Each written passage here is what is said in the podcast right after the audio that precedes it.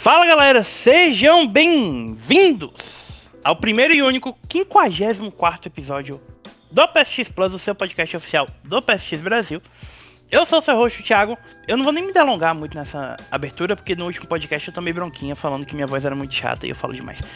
Então, nós estamos aqui hoje para falar sobre o lançamento do momento que está aí na crista da onda, na ponta da língua da juventude moderna. A garotada tá curtindo muito esse grandíssimo título que chegou nessa semana pelas mãos da Square Enix, com uma equipe um pouco revisada hoje. Infelizmente, um dos meus co-hosts não está aqui hoje. Viadel nos deixou, partiu para explorar as sombrias montanhas de Goiás e me deixou aqui abandonado sozinho com ele, Doutor Estranho de Feira de Santana, Leonardo Cidreira. Salve, salve pessoal, bom dia, boa tarde, boa noite, onde você estiver seja lá onde você estiver.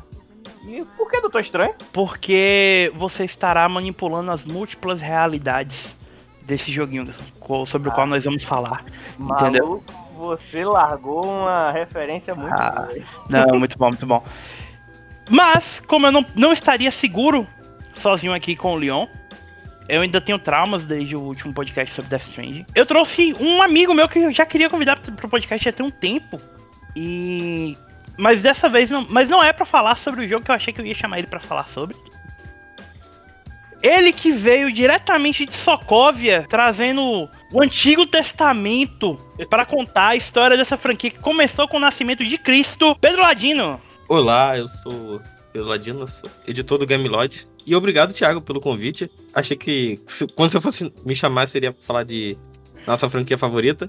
Mas acontece. Nessa realidade aqui, a gente vai falar de Nier. Exatamente. Nós vamos aproveitar o lançamento de Nier Replicant versão 1.22 da enfim, é, para falar sobre a franquia como um todo e preparar um breve podcast que vai servir como especialização, mestrado e doutorado para vocês entenderem tudo o que o gênio louco do Yokotaro inventou e o que quem precisou intervir para diminuir um pouco a maluquice e as sandices do homem mascarado mais famoso da indústria dos jogos. É... Pedro, onde é que as pessoas podem te achar? Como eu falei mais cedo, vocês podem me achar no gamelodge.com.br. E é um site também de notícias de jogos, a gente faz review. Vocês podem me achar também no Vigilância Sanitária, que é um podcast onde a gente fala sobre animes ruins.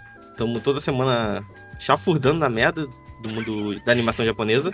E no Twitter, tô lá xingando sites aleatórios, pessoas falando merda. Sigam o, o Pedro no arroba Ladino Crow. Isso. Me sigam no Alencast Underline e não sigam o Leon porque ele só usava o Twitter quando ele era fã do Zangado. Meu Deus, cara. ah, aliás, antes da gente falar sobre Nier, uma pequena observação, Leon. Lembra quando eu te apresentei EX Army? Ah, sim, o pior cê anime da história da humanidade. Você tem alguma ideia de quem foi que me apresentou essa bomba agora? Agora, agora eu entendo, foi o Pedro que te mandou isso, né?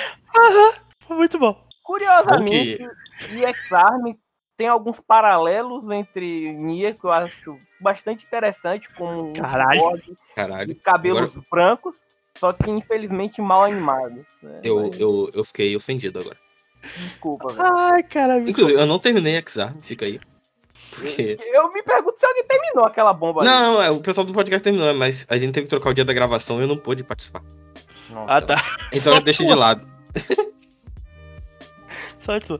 Bom, é, vamos lá então. Galera, como sempre, só alguns avisos. É, sigam a gente, PS3 Brasil no Twitter, facebook.com.br PS3BR, youtube.com.br PlayStation 3 Brasil, twitch.tv PSX Brasil e no Instagram, no PSX Brasil. Lembrando, toda sexta-feira tem sorteio na twitch.tv barra PSX Brasil. Na última sexta-feira a gente teve uma gincana sensacional, é, em que as pessoas roubaram.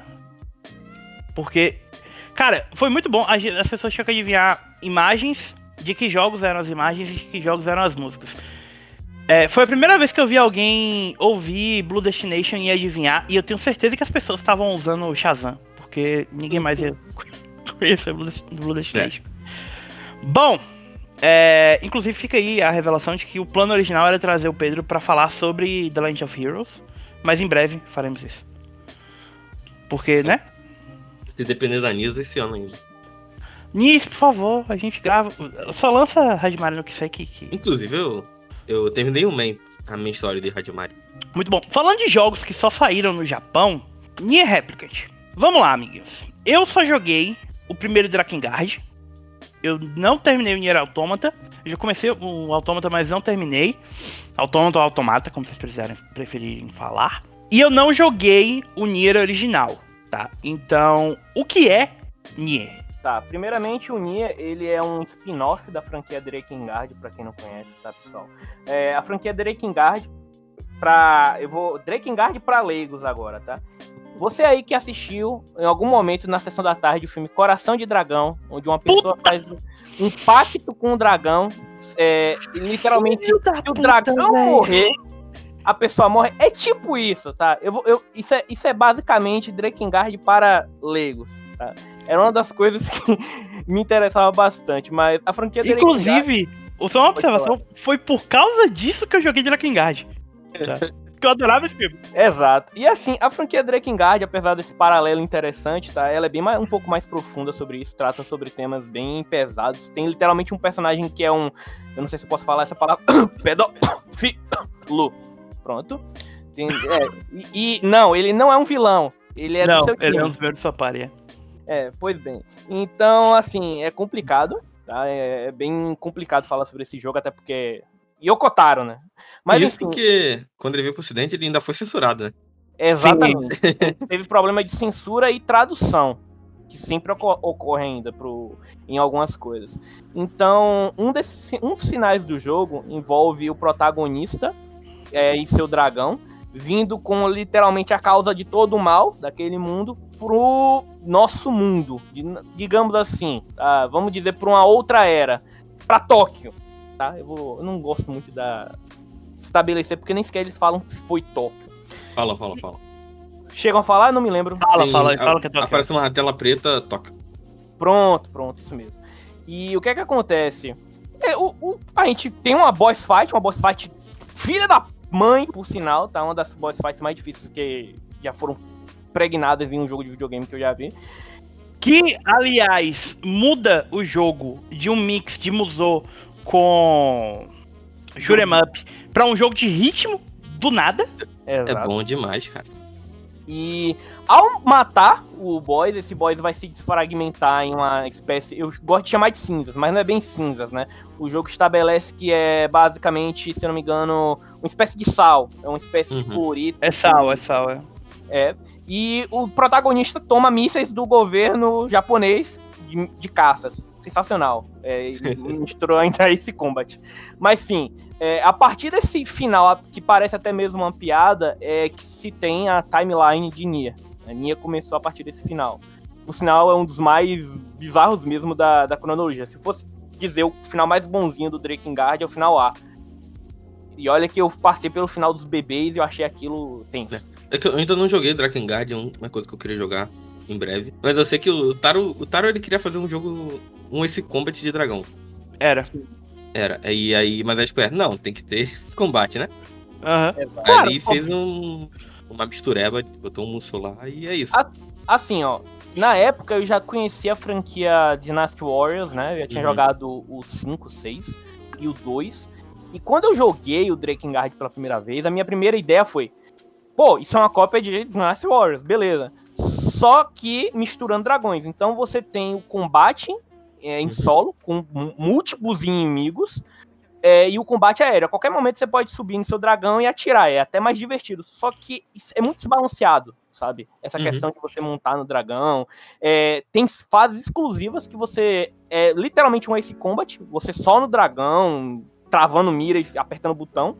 Mas o combate do jogo é muito, muito pobre. É tipo, não tem combo, não é só apertar quadrado, não tem aquele impacto visual de você acertar milhares de inimigos, sabe? Então, é muito ruim mesmo o combate. É, é literalmente o básico do básico pra.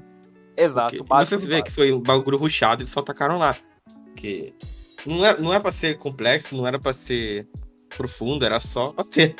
Assim, Então- sim, só, só pra registrar, isso não quer dizer que a parte de. Em que você tá voando com o Ângelos. Não, seja é, perfeito. Seja aí boa, tá? Tá longe. só pra registrar, porque realmente o Yokotaro não sabia fazer combate por um bom tempo. Uhum. Alguns diriam que até hoje não sabe. É, o, é bom lembrar então que assim, o, a- o que vocês precisam saber pra Nier se resume ao que a gente falou aqui agora do final é do Drakengard, tá? Já era, você vê que já é um jogo que tem a estrutura narrativa pela qual o Yoko Taro vai ficar famoso, que são esses múltiplos finais a- ocorrendo de forma complementar entre si e tal. É, existe uma sequência que foi lançada também para PS2. Existe? Chama- existe. Creio que não. Não sei o que você tá falando. É, existe, entre aspas, né? Que é o Drakengard 2, que ah, conserta a maior parte dos problemas técnicos do combate, mas Isso que continua que- sendo ruim. Isso eu tenho que admitir que eu pulei, tá? Eu vi uma screenshot uma vez que mostra que a HUD é mais bonita que o 1. Só que eu fiquei traumatizado com o gameplay do 1, de verdade. Sem brincadeira. Sério, eu fiquei travado. A- Eu só fui ouvir falar de Drakengard depois, quando eu já conheci o PSX Brasil, no dia que postaram a nave de Drakengard 3 no site. Aí eu, Drakengard 3, hum, essa mulher com esse dragão, essa, esse, essa flor no Literalmente. olho.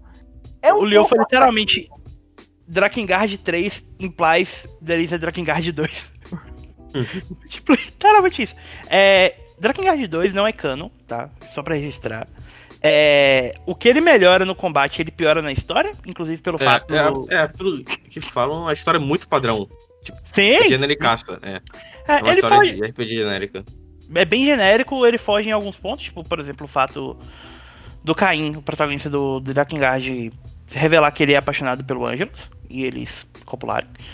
Eu só quero lembrar que não é que esqueça que a irmã do Caim, irmã de sangue, é apaixonada por ele e quer dar pra ele também. Então, tipo, Sim, é- sim, sim, sim. O Caim é o. O Rin Schwarzer original. Ah, Caralho. é o Kirito. cara, é o Kirito. Ótimo. Ótimo exemplo. E fica por aí. Tem um Drakengard 3 também que saiu, inclusive, depois do primeiro Nier. É, três anos depois do primeiro Nier. Mas é uma prequel pro, pra, pro, prime, pro primeiro Drakengard. E não- você não precisa saber de nada dele pra jogar Nier. Apesar de que, como ele se passa. Porque assim, quando a gente estabelece uma linha narrativa, a gente pode determinar que tudo começa com Drakengard Não, pera 3, passando pelo 1 e indo pelo A gente final. pode é estabelecer que né? tudo começa com a Bíblia, na verdade. É, com o nascimento de Jesus Cristo. Lá Exatamente. no ano 1, quando o menino Jesus nasceu. Os três rei magos apareceram aí. Herodes, sabe? Ficou puto. Enfim, ó, deixa quieto. Não, não vamos continuar. Bom, é, Drakengard 3, eu não, acho que não vale a pena a gente entrar no mérito dele, porque nem o Yoko Taro entrou muito no mérito dele, na vida dele. Ainda. Ainda. Ainda. É um jogo que merecia. Só uma observação. É um jogo que, pelo menos na minha cabeça, merecia o tratamento que eles estão dando pro Replicant, sabe? Eu acho que ele vai ser o próximo. Eu acho que. Pelo menos ele deve ser o próximo. O, o, o Drakengard 1, eu acho que só um remake. Eu não acho que eles fazem um, um upgrade assim. Não, não tem como. Acho que, eu acho que é só remake mesmo. O que pode ser ruim, questão da história. Não sei se eles vão passar pano na história, tipo, passa, lá, bota, bota lá, vão diminuir a, a escrutice. Não sei se eles fariam isso. Provavelmente sim. Porque, sei lá, na minha cabeça um Drakengard, ele, sei lá, bota em 1080, 60 FPS, joga. E o, Vamos ser- Ó, e o vamos, outro vamos você bota um... vamos ser sinceros aqui, viu, Pedro? É, depois que a Warner lançou o Snyder Cut, todo mundo quer fazer um cut. Agora a gente teve o Nier Replicant Cut, agora a gente vai ter o, o Drakengard Cut. Não duvido, sabe, a Square Enix Uhum. querer refazer isso daí de alguma forma. Não, mas- eu, acho- é, eu acho que é a franquia, atualmente é a franquia... Tirando, obviamente, Final Fantasy E Dragon Dragon Quest. Quest é a franquia, por incrível que pareça, é a franquia de maior sucesso dela. Tirando Exato. duas, outras duas. Eu Então, concordo com você nessa parte do remake. E eu acho até bom, sabe por quê? Porque o, o- é um jogo que era muito limitado pela, pelo hardware, sabe? Uhum. Mesmo que tinha aqueles elementos de você ir pro dragão e, e jogar como se fosse um Dynasty Wars com muitos personagens em tela, ele era muito ruim, sabe? Tipo, ele faltava muita coisa naquele. Então eu acho que hoje em dia, quem sabe um Drakengard na, re- daria um- uma ideia da hora, sabe? Pronto! Seria tipo um, um- Desculpa, pessoal. Um Scalebound da vida, sabe? Mas, enfim. Saudade. que- O que a gente não viveu. Exatamente. É, bom, lembrando que a gente tá falando da, da empresa que relançou um monte de mana e É, saga recentemente, né? Então nada é impossível, eu acho. sim. É, só que mas esses são jogos normais, né? É, tem esse detalhe. Porra. Se eu pegar na. O lance é você chegar e fazer assim, ó. É, lançar um, nome- um jogo com o nome Nier The Drakengard Saga. Você não precisa colocar Drakengard, você coloca agora, vende como se fosse um É. Nier, que a galera compra, pô. Esquece Drakengard. Mas você pode colocar, tipo, Nier The Drakengard Collection, por exemplo. É, pode Eu- ser eu- também. eu- na minha cabeça eles vão fazer isso aí. Eles vão fazer uma coletânea. O, o 1 vai ser mais- melhor trabalhado, mas o, o 3, cara, você só precisa fazer ele funcionar. não precisa de mais nada, é só fazer ele funcionar. É, inclusive, ó, se eu não me engano, eles fizeram uma coisa parecida com a Collection of Mana, que era tipo Final Fantasy Legend, The Collection of Mana, uma coisa assim. Então, enfim, é, não é como se a Square tivesse muito pudor em fazer esse tipo de coisa.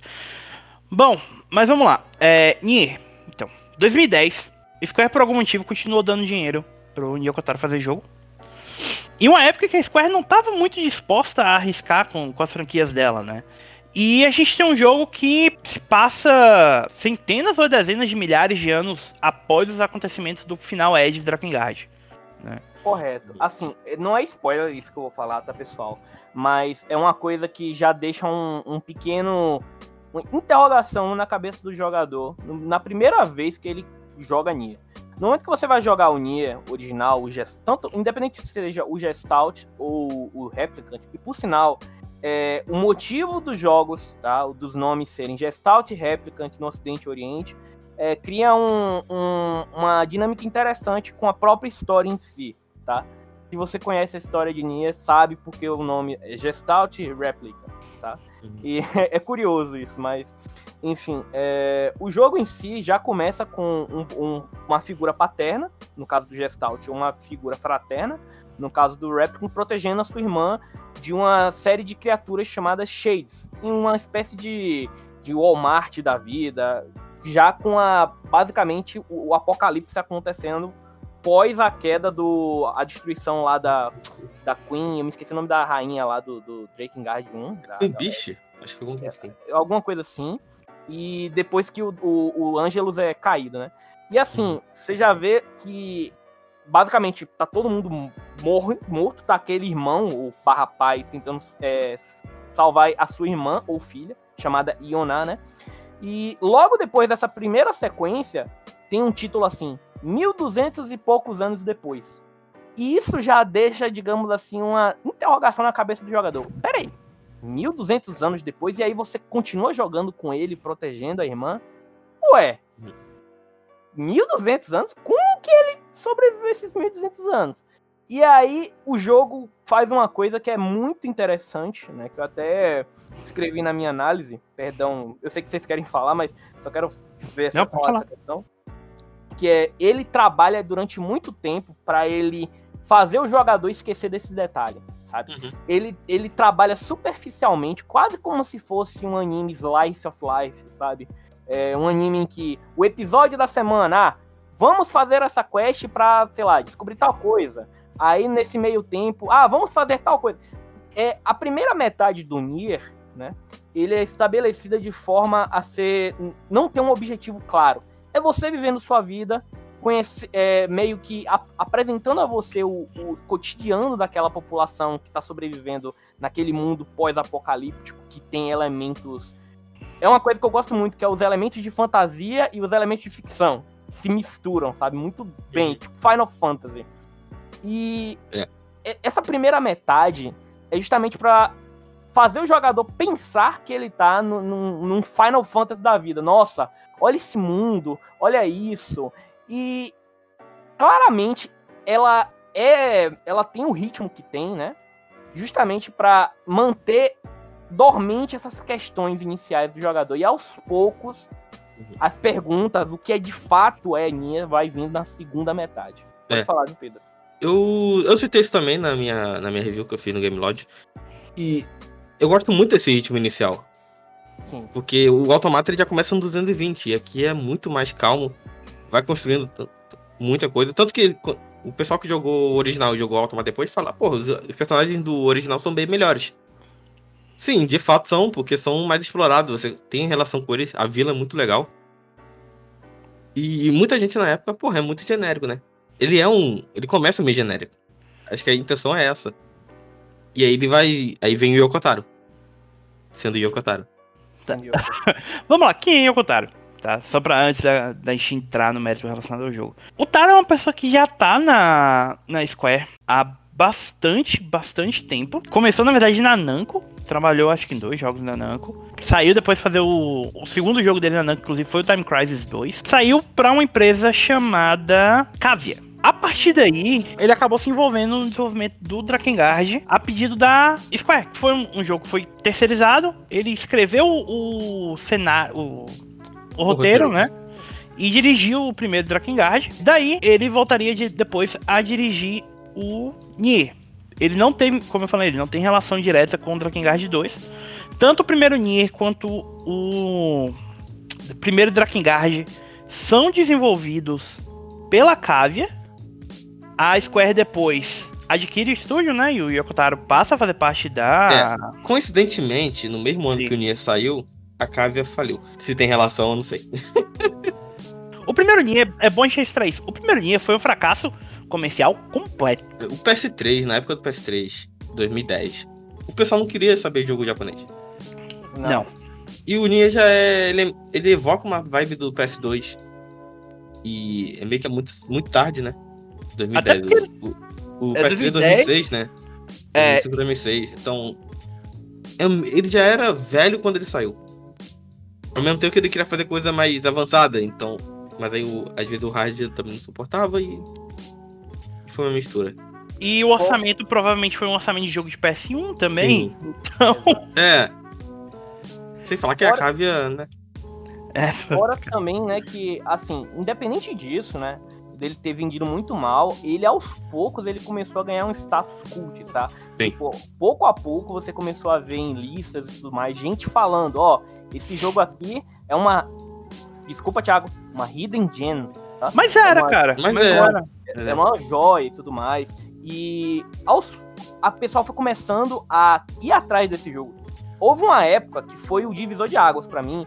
Foi assim, em vol por volta de 2013, 2014, eu sempre vi esse jogo em promoção na Americanas, sites como Submarino, é, Extra da vida. E assim, eu olhava pra cá e falava, pô, eu tenho interesse, mas sei lá, é, eu procurava reviews e não, não tinha muita coisa positiva. Era mais sobre pessoas falando boca em boca que o jogo era bom. A crítica não recebeu tão bem. Uhum. Quando eu fui, sabe, literalmente ver relatos de pessoas que jogaram mesmo e falavam que um jogo é interessante, quando eu fui atrás já tinha acabado. Deu aquele estouro, todo mundo começou a conhecer, ó, Nier, Nier, Nier. E aí se tornou um jogo raro de se comprar. Tanto é que tem essa história que eu vi falando. Eu comprei o Nier por 200 reais na mão do editor-chefe do PSG do Brasil, Ivan. Porque senão eu não iria jogar. O jogo é muito raro. Hoje, hoje o Pedro até contextualizou é, antes, antes da live. Tá custando 450 reais uma mídia física de PS3, tá? Isso se você estiver falando da versão original de é, ocidental. Ah, que né? saiu aqui, né? Que é o Gestalt. É. Porque assim, para quem tá escutando, o Nier, ele foi lançado sob duas formas, né? O, isso teve muito impacto, principalmente na forma de marketear. Aqui no Ocidente, eles colocaram o protagonista como sendo um pai, cuidando de sua filha. Enquanto que no Japão, era um irmão cuidando de sua irmã. É, Novamente, são dois tipos de público diferentes, o Ocidente e o Oriente, a gente sabe muito bem como são as coisas. Mas o replicante nunca veio para cá e o, o Gestalt, que ficou conhecido aqui no Ocidente, nunca foi para lá. Apesar de que ele forma as duas metades de uma história interessante. Só para registrar, o pessoal não pode achar que foi feito uma estratégia meio Pokémon nisso, né? Porque a gente tá acostumado a ver Pokémon sair em duas versões. Hum. Mas é só porque saíram. Cada versão saiu num console diferente, né? O Replicant era o original de PS, a versão original que saiu para PS3 no Japão. Uhum. E o Gestalt saiu para Xbox 360. Também tem ele. Isso. Aí depois ele chegou no PS3. Mas quando ele chegou no PS3 aqui, ele chegou como um Gestalt também. Só que se você for olhar, é bem parecido com o que foi, foi feito com outras outros jogos naquele início de iniciativa do, da Xbox, do Xbox 360 de tentar trazer RPGs para ele, Que aí a gente teve Tales of Vesperia, que ficou muito tempo exclusivo no ocidente de Xbox 360. Você teve o próprio Star Ocean The Last Hope, é, que não saiu para PS3 até a, a, International Version depois. É bom lembrar também, pessoal, que isso ainda era uma geração que a gente não tem o que a gente tem hoje, que é todos os jogos obrigatoriamente saindo físico e digital. Então, principalmente até ali 2012, você tem muito jogo de PS3 que não tem lançamento digital. Tanto que esse é um dos motivos pelo jogo tá 4 reais. É. Incluindo jogos exclusivos, né? Eu gosto de falar, por exemplo, o próprio Infamous 1 não tem na PlayStation Store.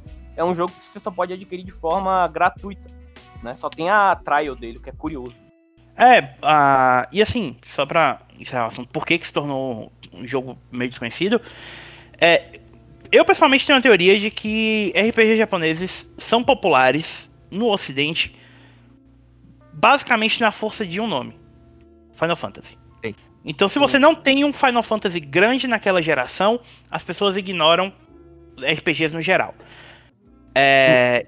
Mas é... O, Final, pior, o Final Fantasy daquela geração foi o 13. Exatamente. Então, tipo, todo mundo ignorou. E, que tinha uma mulher na, como protagonista. Então. É, então o gamer já fica. Não, não quero. Não, é. E Mas não teve acho, que, é, acho que é muito né? engraçado essa parada do Gestalt, porque é um bichonem usando espada. Sim. Total. É, literalmente a franquia é um. Porra. É, é, esquisito. Aí você acabou com, tipo assim, tinha, tinha muito RPG saindo naquela época. Você tem Nier, você tem a, a, outras séries que viriam a se tornar também relativamente populares em seus nichos, tipo Neptunia. Uhum. Você tem a própria série Atelier que teve nove jogos, se eu não me engano, naquela geração. Fairy Fencer F, uh, o próprio Resonance of Fate, que eu acho que muita gente aqui ainda acabou conhecendo, mas não é tão conhecido, Eternal Sonata, enfim, a gente poderia fazer um podcast só sobre RPGs esquecidos de PS3, mas que não ficou, é, não ficaram populares até futuramente, tipo, eu acho que daquela geração, os únicos que acabaram hoje ficaram meio que no subconsciente foi Nino Kuni, é, Nier, Tears of Cold Shield, que, é, que, mesmo assim. Sim. Foi agora, e a Atelier agora, por, não por causa daqueles jogos, por causa do Rizer. É. E é isso. Eu só quero.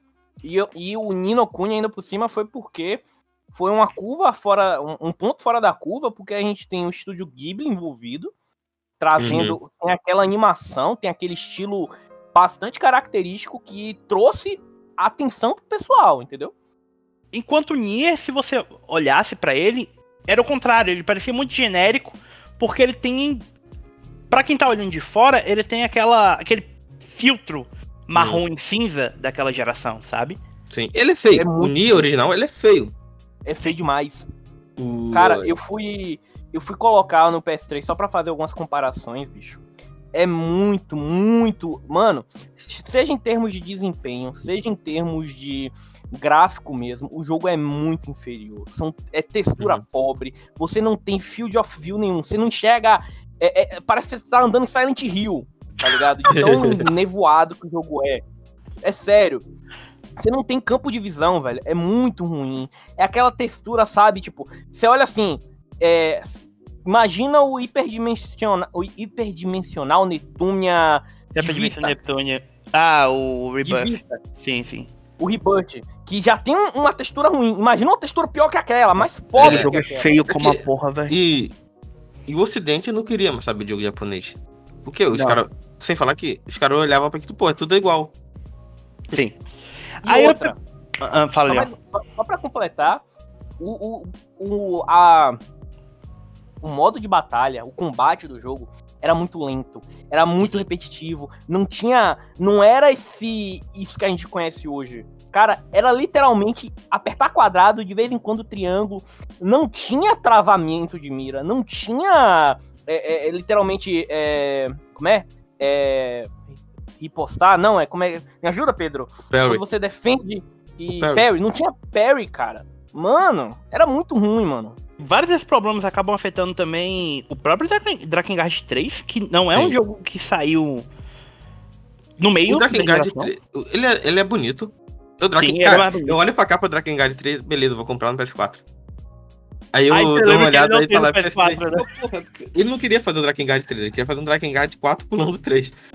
Que foda-se. Detalhe que o Drakengard 3 é daquela leva de jogos que ficaram no meio termo durante a transição, né? Tipo, Tem- a PlayStation olhou assim e falou: a gente coloca o banner preto ou banner azul? Aí ficou um banner O azul no PS4. O Drakengard 3, ele poderia muito facilmente ter sido um crossgen.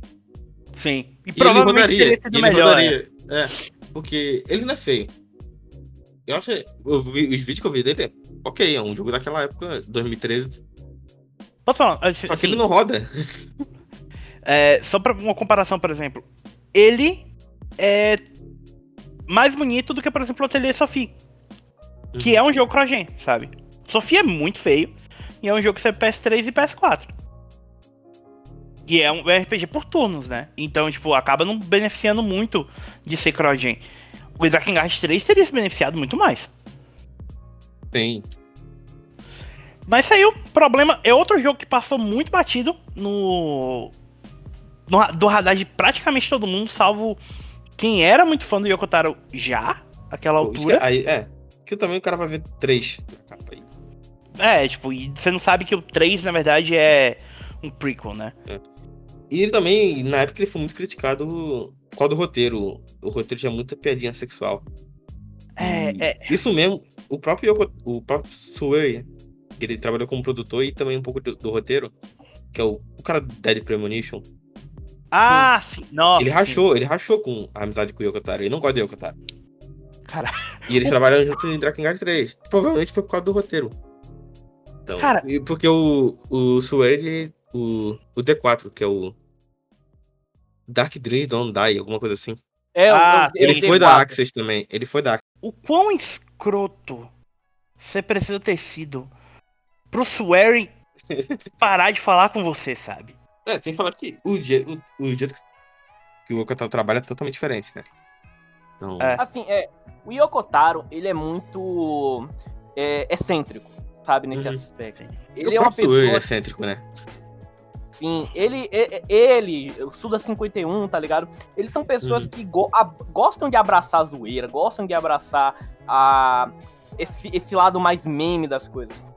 Só que assim, eu entendo que a- uma parte da galera possa não gostar do Yokotaro, porque ele leva muito essa questão do lado sexual. Ah, vou fazer piadinha sexual, vou ficar. Por exemplo, teve aquela questão que o pessoal fazia hentai da 2B, tá ligado? Desculpa falar isso, Thiago, em podcast, mas. Sim, que ele- ele pedia link da. Ele coisas. literalmente falou: obrigado, continuem fazendo mais. E me mandem link também, tipo. Ele, ele, ele abraçou aquilo, sabe? E eu sei que pra algumas pessoas aqui no Ocidente é, é complicado, sabe? Porque quando a gente fala sobre questão de essas, é, essas piadas, no Japão é muito mais, é, digamos, eu não diria certo, mas a galera lá se comporta de uma forma melhor em relação a isso. Eu não quero passar pano pro cara. Não é meu objetivo. Tipo, eu- ah, só pra ab- abreviar o que você quer dizer. Tipo, tem uma diferença entre você tratar sexo Uhum. com leveza e usar como uma parte da narrativa, que é o que o, o Taro tenta fazer, pra essa visão de que, meu Deus do céu, sexo é sujo, não pode ter sexo, sexo é pior do que você botar uma arma na cabeça de uma pessoa e dar um tiro, que é como os americanos veem. Exato. Por exemplo, é, eu tava jogando o Replicant, né? E aí a, tava rolando uma cutscene com a Kainé e minha namorada viu. E ela ficou super ofendida. Por que, que essa menina tá vestida assim? Não tem a necessidade. O diretor, no mínimo, só quer mamar nas tetas dela, porque, meu Deus. é-" Tipo assim. é, aí eu falei: olha, eu entendo sua frustração, mas quando eu entendo história- a história da Kainé, sabe? Uhum. O que ela passa, a- o backstory, É. você entende o porquê ela se veste daquele jeito, tá Sim. entendendo? E é, também é a primeira vez que eles se encontram, o Nier já fala. Por que ela tá vestindo roupa de baixo? É, é uma piada É, então, constante. o, então, o ro- é, então o roteiro sabe. Não, ele nem fica voltando nesse negócio sempre. O problema, assim, eu concordo que o, é, o ângulo de câmera é meio enjoativo, é meio bosta. Que causa sempre, mas enfim. Mas não é, ah, não, é só pra ser É, parte tam- da narrativa. é também, e é também aquela coisa, de, tipo. Não é, que, não é como se não tivesse problemas a forma como ele lida. É, tipo, eu uma coisa que eu ia deixar um pouco mais pra frente, mas a gente pode uh, falar aqui, já que a gente tá falando da Kainé. É. Não é passando pano, a gente sabe que existem problemas em questão de design de personagem, principalmente vindo do Japão, mas o Ocidente também tem esses mesmos problemas, tá, gente? Não é como se o Ocidente fosse perfeito em relação a isso. Mas uma coisa que o Taro faz bem é tratar as complexidades de, de quem são seres humanos, além da, desse espectro de branco e preto que o Ocidente costuma colocar. É por isso que a gente tem personagens como o, o Leonard em Drakengard, em que ele é um pedófilo que sabe que o que, que, o que ele é é errado. E tenta conter isso. Então, é, traz uma certa questão distinta, porque um, um, dos personagens da sua party também é uma criança. Você tem uma criança, um, um garoto pequeno, e isso gera um conflito é, com o Leonard e tal. Então ele trata isso. Por um lado, ele trata isso bem. Por outro, ele faz o que ele faz com coisas como o troféu da Kainé em Replicant, né? Que, assim, para quem não sabe, a Kainé é uma, é uma pessoa? É uma pessoa, né? Intersexual. Né? Intersexual que é o. Uhum. Perdão falar o, a palavra. O termo errado, o termo pejorativo, gente, mas só pra dar um pouco de contexto. Intersexual é o que hoje a gente trata como pessoas que têm ambas as genitálias, uhum. certo? E isso acaba virando um troféu, né? Sim, é. O problema é que é uma coisa que veio do automata. Esse troféu Sim. não existe no original. No, no automata era uma piada machista. Aqui também é, sim. Ele não chega a ser transfóbico. Essa é a questão. Essa é a grande questão, mas que, que deu confusão na internet, né? Sim. Não é necessariamente transfóbico. É um troféu filha da puta? É. Pra caralho. É. Só uma questão em relação a isso. É, eu, eu gosto também de falar sobre essas questões sobre sexismo e tudo mais. Uhum. Porque quando a gente olha para algumas outras franquias, a galera parece literalmente virar o olho pro lado e esquecer que isso uhum. existe nelas também, tá entendendo?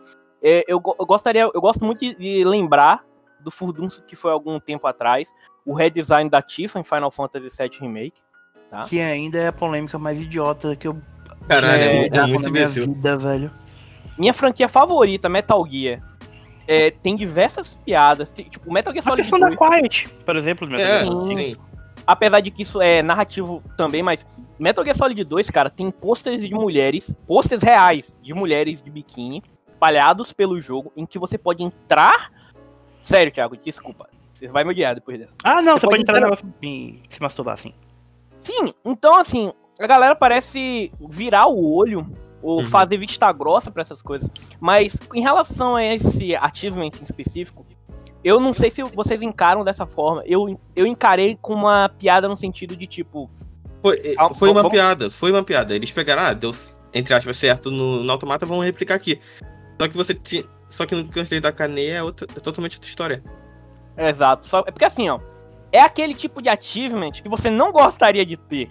Tá entendendo? É, tipo, porque no, acho que no ele... Da2B, no Da2B é, é sem querer. Você arranja ele sem querer.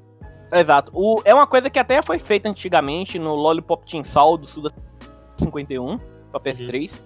Tem uma coisa exatamente igual. Se você tentar olhar embaixo da saia da personagem, ela vai cobrir e você vai ganhar o achievement. Então aquele, na realidade, não é uma recompensa, tá mais pra uma Ih, taradinho, ah, te peguei, é, né, safado? É uma gag, né? Tipo, é uma gag. É uma, é uma gag horrível, mas é uma gag. Sim. E, e eu acho, eu acho bom ter o backlash. Sim. É, por exemplo, um é uma franquia que eu uso sempre como referência, mas é similar ao a forma como Yakuza lida com essas situações.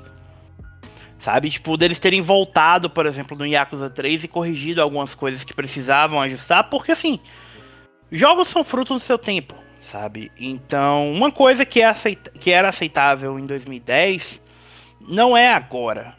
É, e não era uma coisa que estava presente em 2010. Então eles vieram adicionar por causa do Autômata, que a gente vai falar um pouco mais sobre ele daqui a pouquinho. E não faz sentido, já, já era errado no Autômata, sabe?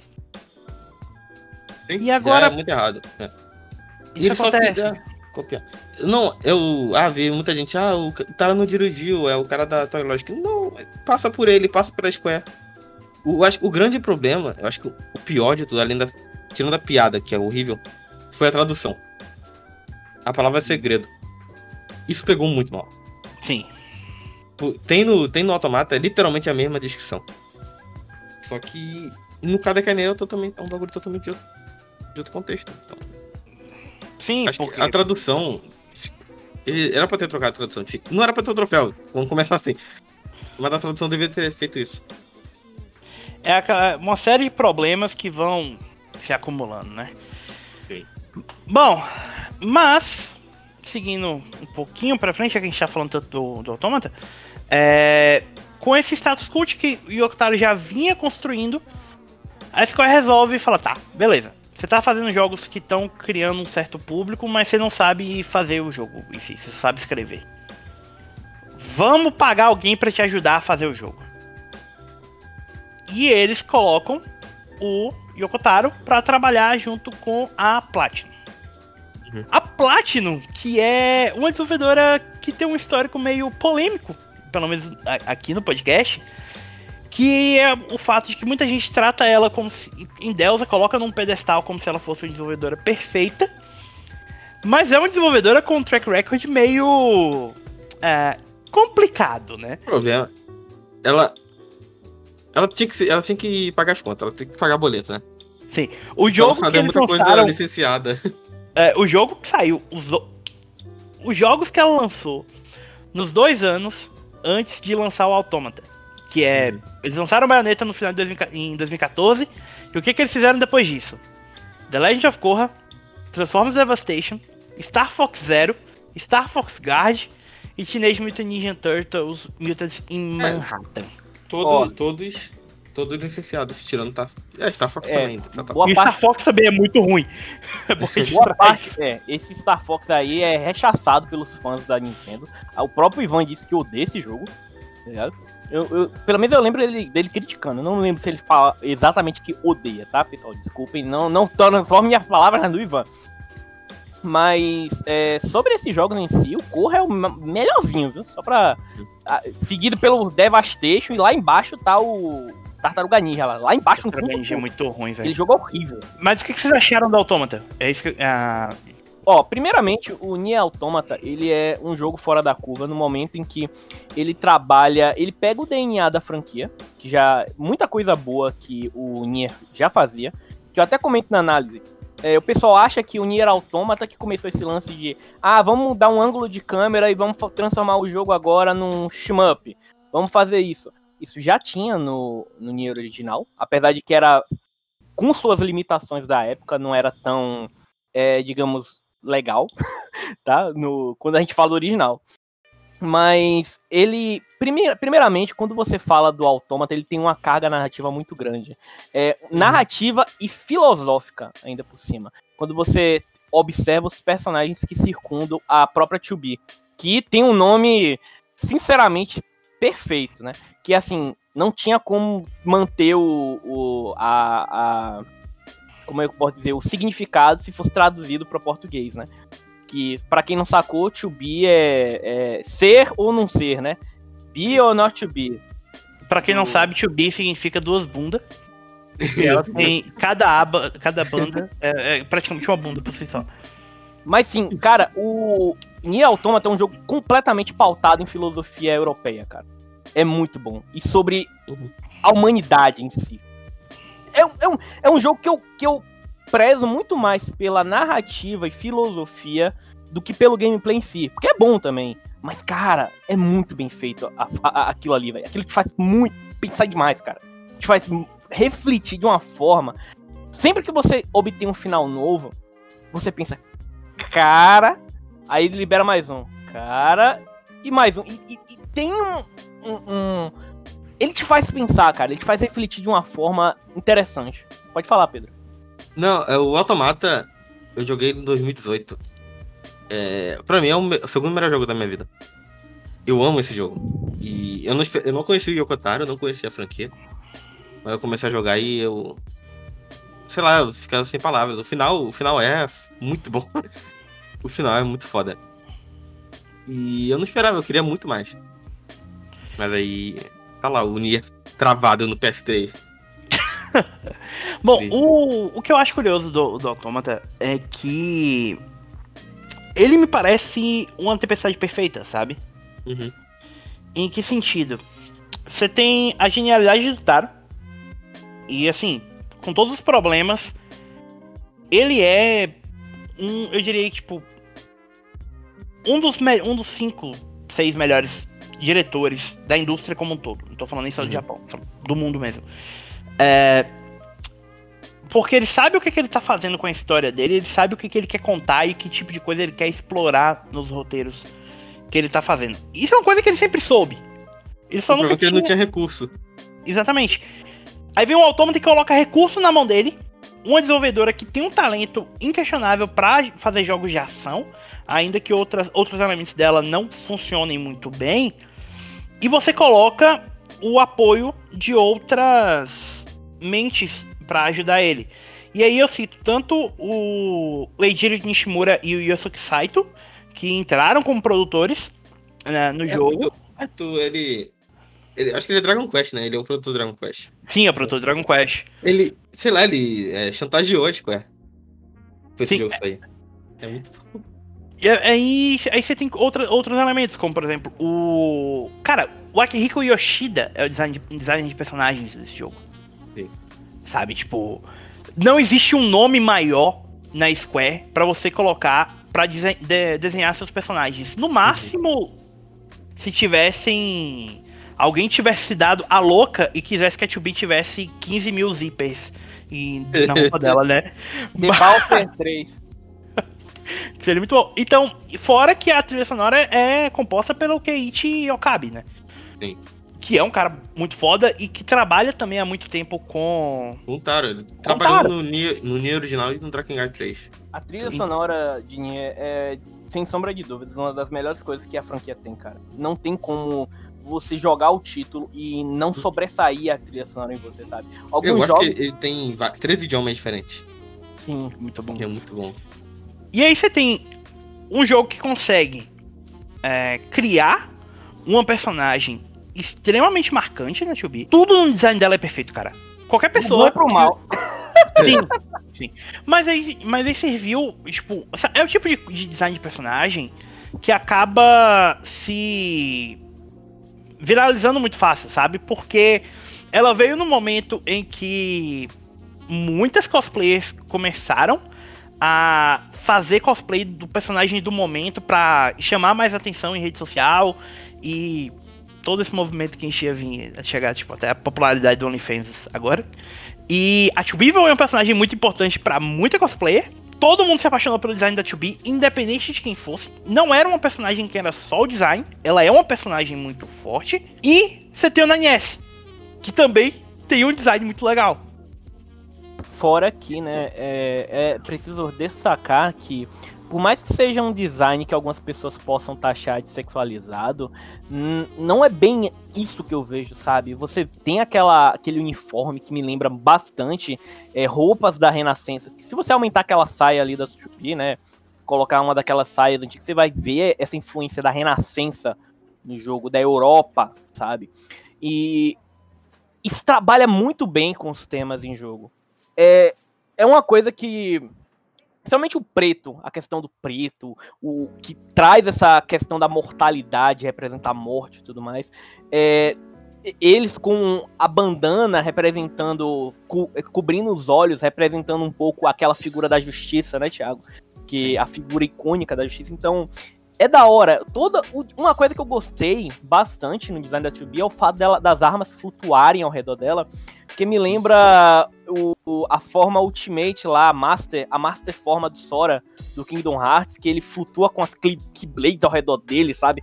E Sim. ele co- controlando as Keyblades com a mente. Eu, eu adoro aquilo e aquilo me pegou de um jeito, sabe? E, e você tem outros elementos ali que são elementos comuns, sabe? Tipo, o vestido da, da 2B, ele lembra muito o, o próprio design geral da 2B, na verdade, lembra muito tanto o design da Agnes, do Bravely Default, quanto o da. Gente, qual é o nome da protagonista do segundo jogo? Esqueci agora. Mas eu acho que é a própria Agnes também. É, do Bravely Default, você tem elementos, por exemplo, essa questão da arma girando ao redor. Você vê que é uma coisa que eles usaram também em Final Fantasy XV. Sim. O, o Noctis também tem as armas rodando ao redor dele. É, o uso muito grande de preto, que é uma coisa que o Bravely Default tem, que o Final Fantasy XV tem, que vai vir aqui. E, e assim, cá entre nós, a 2B e o 9S é a Lightning e o Hope que deram certo. Uhum. Porque é a Hum. mesma logística de uma mulher forte, bonita, é, imponente com sua espada e o garoto Twink do lado. Que todo mundo acha que é inútil, mas que é importante, sabe? Detalhe que a gente já noticiou no podcast, né, pre- previamente, mas se não- o- é, nas palavras do, do, do pessoal da, da Platinum, Yokotaro salvou a Platinum. Sim, sim. É bizarro, né? Pensar o, nisso. O Autômata. Então é bizarro, Sim. porque, é- é- Porque ele, a é narrativa é o contrário. ele era É. literalmente um underdog, sabe? O cara que ninguém esperava nada.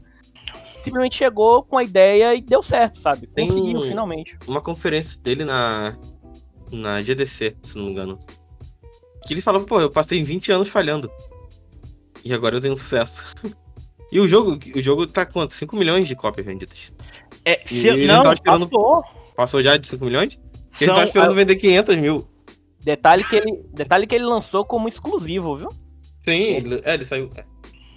na verdade, assim, Dizem que cara, ele saiu pro PC, né? dizem É. que esse é PC, ninguém sabe ainda se realmente saiu. É, a última vez que eles atualizaram tava em 5.5 milhões É, de, de unidades vendidas. Cara, é bizarro um jogo desse. E o Persona, ele vendeu mais que Persona 5 e todo mundo Vendeu mais Persona mais que 5. Persona 5. E agora ele tá no Game Pass também. Mais Sim, gente tem acesso. é, é, e é a versão completa, né, que é o Become as Gods. Sim. E, mas é, o Leonardo até falou mais cedo do. Ah, o Yokotaro ele pega. Pedia pra levar a hentai da 2B pra ele, né? Ele usou isso ao favor da- do marketing, mas não era só pra. Não, é, é ter uma personagem gostosa. Compre meu jogo. Porque a Rota C, o início da Rota C, ele martela, né? Martela Ué. só, vocês vieram um jogo por ela. E Sim. tá- e isso daqui acontece. O- Uma outra coisa que eu acho que funcionou muito em favor do marketing do jogo foi a demo.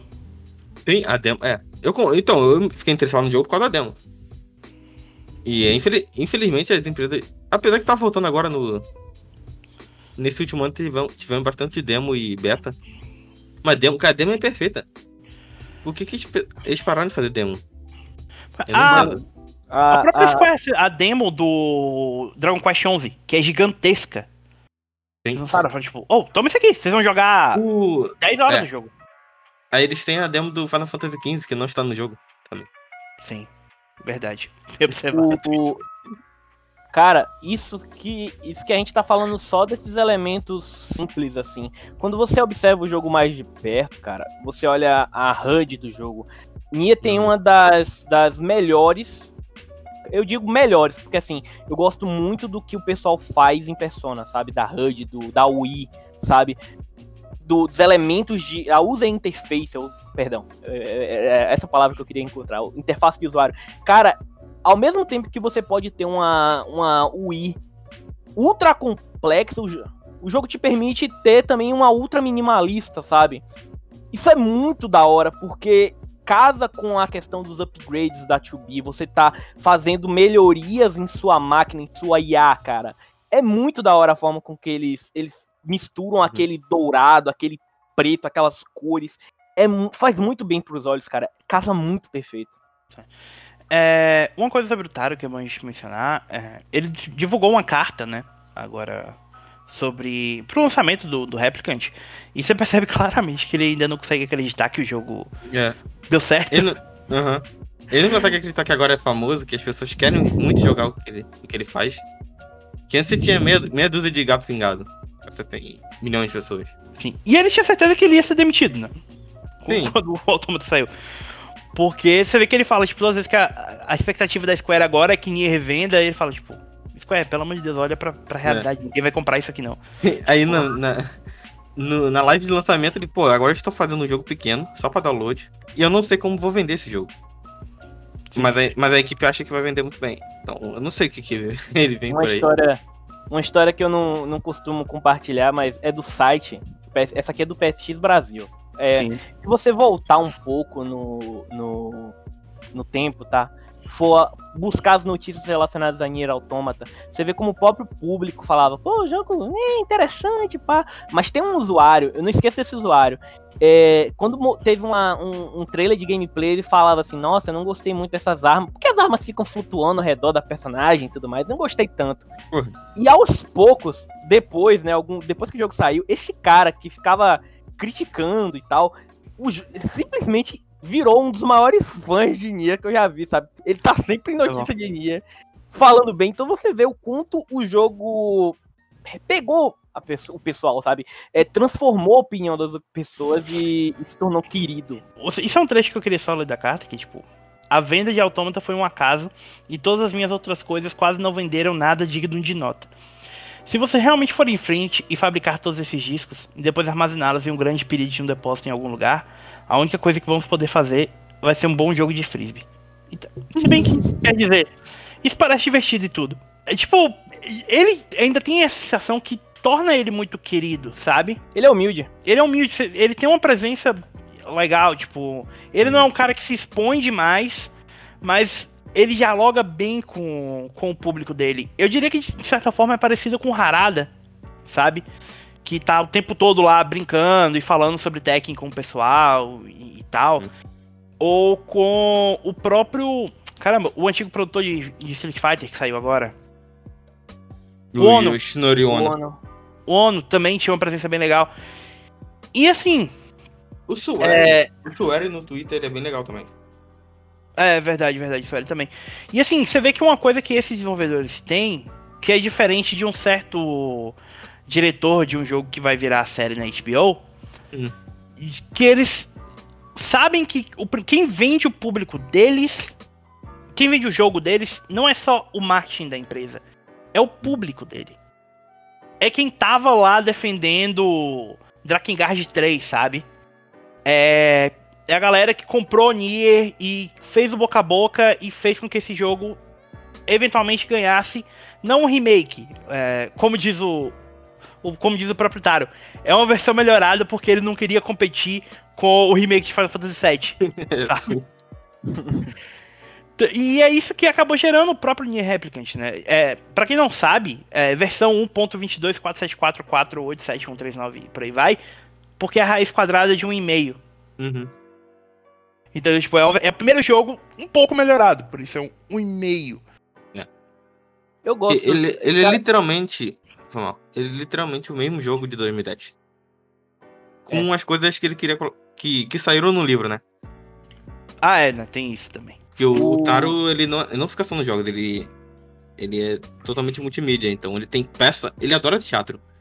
O Nier tem muita peça. Ele tem mangá, tem livro, tem uma parte de coisa, então. Uh, Ladino, só uma pergunta. Hum. Você saberia me dizer se a peça baseada em Nier é melhor do que aquela dramatização de Code 1? É, eu acho que de Code 1 é, é muito difícil alguém superar. Eu acho. Ai. Acho que é impossível. Cara, eu, eu acho que aquilo é a coisa mais cringe que eu vi na minha vida. E olha que eu vi a peça de Rurouni Kenshin. Agora... E essas peças Taro você acha na internet legendado? Eu, eu nunca gosto... parei pra assistir.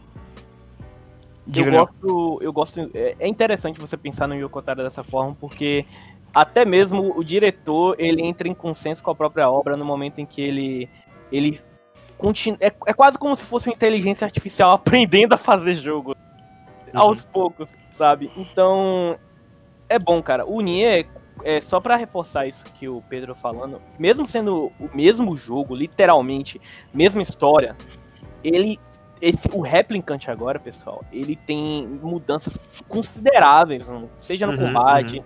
seja no visual que elevam ele bastante, cara. Tipo assim, eu não vou dizer que o jogo é melhor que o carteira. Não, não acredito, porque o Autômata é até então o Magnum Opus lá do, do Yokotaro.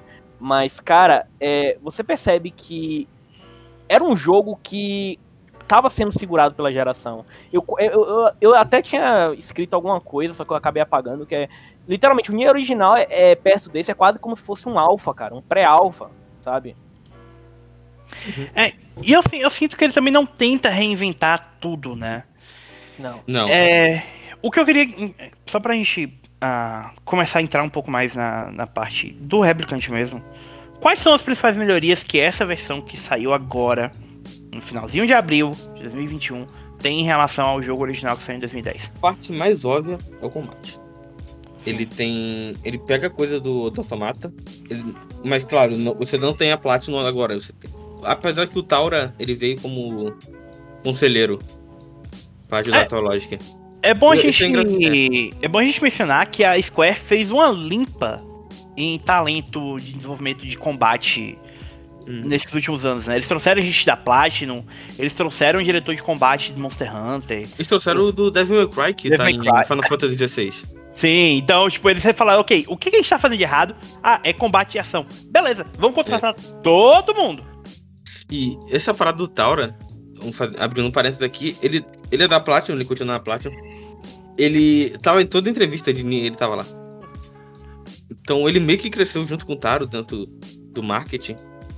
E quando anunciaram o Astral Chain, o pessoal sabia quem era ele. O pessoal que jogou Automa sabia quem era o Taura. E é Sim. por isso que o Astral Chain ele até vendeu bem. Eu queria muito jogar o Astral Chain, mas eu não tenho Switch. E eu não vou comprar um Switch só pra jogar Astral Chain. É. é. E é outro jogo que vendeu bem, né? Ele vendeu um pouquinho mais de um milhão Sim, de ele vendeu razoavelmente bem. Com uma IP nova? Sim. Pô, ótimo. E exclusivo ainda. É quase como se você fizesse um jogo pela, com publicado pela própria desenvolvedora do console com apoio de marketing. Você não precisasse gastar bilhões em mega produções, né? Pois é. é. Mas... Agora, o combate, em relação. Só um rapidinho, viu, Pedro? Não, combate, quando você olha pro combate do primeiro pro, pro, replic, pro Gestalt ou Replicant, pra esse, essa versão do PS4, é gritante, cara, a diferença. É muito diferente. Você vai ter um, um literalmente um jogo que antigamente era só um button masher. Eu até falei antes nisso, eu, o, o jogo original não tinha combos propriamente ditos bonitinhos, era um jogo muito uhum. lento, a jogabilidade era travada, não tinha travamento de mira, não tinha muitas dessas coisas que hoje é muito comum a gente olhar para um jogo de hack and slash, ou pelo menos com mecânicas de hack and slash, fazer, o Nia não fazia. Então, quando você vem para essa nova versão e vê esses combos, e, e, assim, são combos lindos, são combos fodas, tipo assim, por mais que você olhe assim, cara, por sinal, é, o, o, Ladino. É, Ladino o que, meu Deus? Pedro? Perdão, pessoal. Não, Ladino. Pelo nome é Ladino mesmo. É, o Thiago tá me chamando de Pedro, quando... eu, às vezes eu fico assim, quem é Pedro? quando você vê o combo de lança que o protagonista... Lança nesse jogo é... é lança nesse jogo é perfeito. Você pega a Phoenix, a Phoenix Spear e só vai. Mano, é lindo demais, cara. Você sente um impacto, cara. Você sente, literalmente, na segunda metade do jogo, vem um uhum. sentimento de empoderamento tão grande. O, o Ladino sabe do que eu tô falando. Quando uhum. você. Porque assim, é, é uma coisa que eu não entendia eu no, no, no Nia Gestalt. Porque assim. É, eu não quero dar esse spoiler, mas acontece uma coisa na metade do jogo, né? Que cria um, um, um, um sentimento de urgência, um sentimento de dever em você, né? Que no Gestalt, por você ser um pai, por você já ser um velho, nesse. Quando isso acontece, e, e, tem isso, não muda muita coisa. Você só pensa, pô, beleza, ele só ficou mais legal. Mas no Nier, não, é, é, totalmente outra coisa. É totalmente. Isso... Mano, é, é, quase como um anime, cara. Você se sente assistindo um anime, mano. é, é, o, é, o, é. é o arco de treinamento. É o arco de treinamento, cara. Quando ele aparece, quando ele desce assim do, do coisa. E, e, tipo, porque, tipo assim, eu, eu, eu, eu tava jogando completamente assim, esquecendo das imagens promocionais que eu vi, né? Aí eu falei, pô, da hora esse gurizinho, pá, ele é tão da hora, etc. Eu, eu, não, quando eu, eu não lembrava que ele tinha, que tinha a versão adulta dele. Não, aí, cara, quando tem aquilo, e ele, mano, é, gente, vocês não tem noção. O jogo se transforma. Você fala assim: caramba, agora o jogo começou. Isso, É. Metade do primeiro jogo é literalmente um tutorial gigante. Uhum. Pode falar, Pedro. Não, então, eu não joguei o original, mas o que eu vi de vídeo em relação ao combate dói muito. Tipo, machuca na alma. O combate do, do original, o combate desse. É, é totalmente diferente. Você vê, ele é muito mais ágil, ele, como eu falei, ele tem inspiração no, no automata, né? De qualquer maneira. Mas ele não é mais. Ele não é igual ao automata. Ele é um pouco mais truncado. Isso é bom, que no automata você joga com Android e aqui você joga com humanos. Vamos dizer assim. E eu acho, eu gosto dessa diferenciação. Que não é. Não é muito. Não é tão ágil, ágil quanto o automata. Sim, é, Então, ele, ele abraça as bem. limitações do personagem. Exato. Sim. Uma outra coisa que, assim, agora sim, pessoal, é, por mais que o combate tenha sido refeito, ele não é 100% perfeitinho. O que é que eu quero dizer com isso? É, é uma coisa até que eu deixei passar, por exemplo, ele não tem muita. Depois que você avança no jogo, você percebe que ele não tem tanta variação.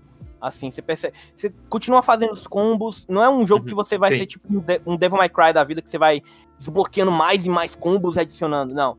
Entendendo? é, ele se atém a três. a- Cada combo, é, cada arma, tipo de arma, são três. Ele tem um combo padrão e às vezes você consegue combinar com, com outra arma. Mas ele não é Exato. muito profundo, ele, ele, ele faz o simples, ele é o feijão com arroz simples. Exato. E mesmo nessa combinação de armas, não é perfeitinho, né? Você, Uhum. porque assim, vamos supor, num Devil May Cry da vida, é, quando você tá lá batendo com uma, uma arma e você troca pra outra, você emenda outra coisa. Já nesse não. Nesse tem aquele delayzinho dele trocando de arma, sabe? Uhum. Por exemplo, que, que, que é o que mata pra mim, sabe? Tipo, se tivesse um pouquinho mais pra en- encaixar aqueles Um golpes. frame, um as frame mais rápido. Mas É, eu- exato. e, e a isso também no livro, eu não sei como que era o livro no original. Mas eu não vejo o motivo pra você não usar a Dark Lance sempre. Sim. Porque ela é muito quebrada. Você, você está com o inimigo, por exemplo, com armadura, que depois na, na segunda metade tem. Tu joga Dark Lance, ele cai no chão você executa. Acabou, eu, era isso, eu só ia fazendo isso. E outra coisa, viu? É, é, Pedro, me Hum. fale. Pra você executar um inimigo, tu aperta que botão? O bola. Tu sabe o que tinha que fazer pra executar um inimigo no original? Não. Qual- a combinação de botão, pra, pra, você, vocês terem noção. Na versão remasterizada, essa que a gente tá falando, pra matar o inimigo é só apertar a bola. Na versão original, pra você matar o inimigo, você tinha que apertar literalmente quadrado no inimigo caído e apertar pra baixo. Sem brincadeira. Perdão, defender e atacar. Defender e apertar quadrado. Como carambas eu vou botar um golpe de. Tipo, pra executar um cara, segura É, ainda mais que o, o cara tem um time pra ficar no chão. Exato. Até Então, fazer isso o cara já levantou. mudaram muita coisa em relação a isso, cara. E foi pra melhor, cara. O combate é muito fluido, muito bonito. A velocidade, só a única coisa realmente que eu não, eu ainda acho que é o ponto fraco é em relação aos inimigos, né? Que sempre vai ter aquela variação básica. Ah, inimigos de armadura, inimigos que são leves de, armadu de armadura, inimigos que atiram e aqueles pesadões. Mas eu acho. O, o automata também tinha. O automata também Sim. os inimigos eram iguais. Eu acho que. Não, mas isso é, é mais proposital do que a limitação. Porque, Exato. eu- se eu não me engano, Drakengard também são os, os padrões. É, Então Drakengard é realmente muito- coisa do, do Taro deixar todo mundo igual. E você tem a variação aí no bosses, tem no- os mini bosses no meio do- das planícies. Então, sei lá. E os efeitos visuais das magias. É, e esse é um detalhe que a gente não falou ainda, né? Do, do Grimório, né? Com relação ao sistema de magia, porque o jogo ele é um hack and slash, mas ele tem um sistema de magia. Pessoal que já jogou Autômata, o Grimório funciona como se fosse o dronezinho que a 2B carrega com É ela totalmente inspirado. É, o, os pods do automata é inspirado no, no, no, no no Grimório. livro. É. Exato. E enquanto você ataca, você pode carregar uma magia, você pode soltar magias e você pode fazer sua combinação de magia do jeito que você quiser com os gatilhos. Isso é bem da hora, só que o efeito das magias, cara, a diferença do original, aquelas aquela aqueles machados que ficam te seguindo, sabe, rodeando você, que faz um turbilhão ao seu redor. A diferença pro original é absurda, velho. Os efeitos, cara, é muito bonito, cara. É muito, muito bonito mesmo o que eles fizeram nesse remaster com as magias do jogo.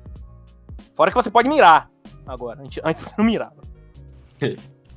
É, uma coisa que é bom a gente mencionar em relação a, ao combate é que ele tem, ele tem essas limitações porque ele não é um. Ele, eu sei o que o Leon tá falando da questão do, do hack and slash e tal.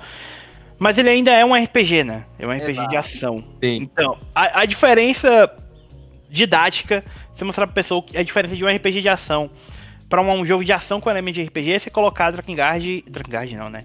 Nier e. E Devil May Cry um do lado do outro falar, tipo, esse aqui.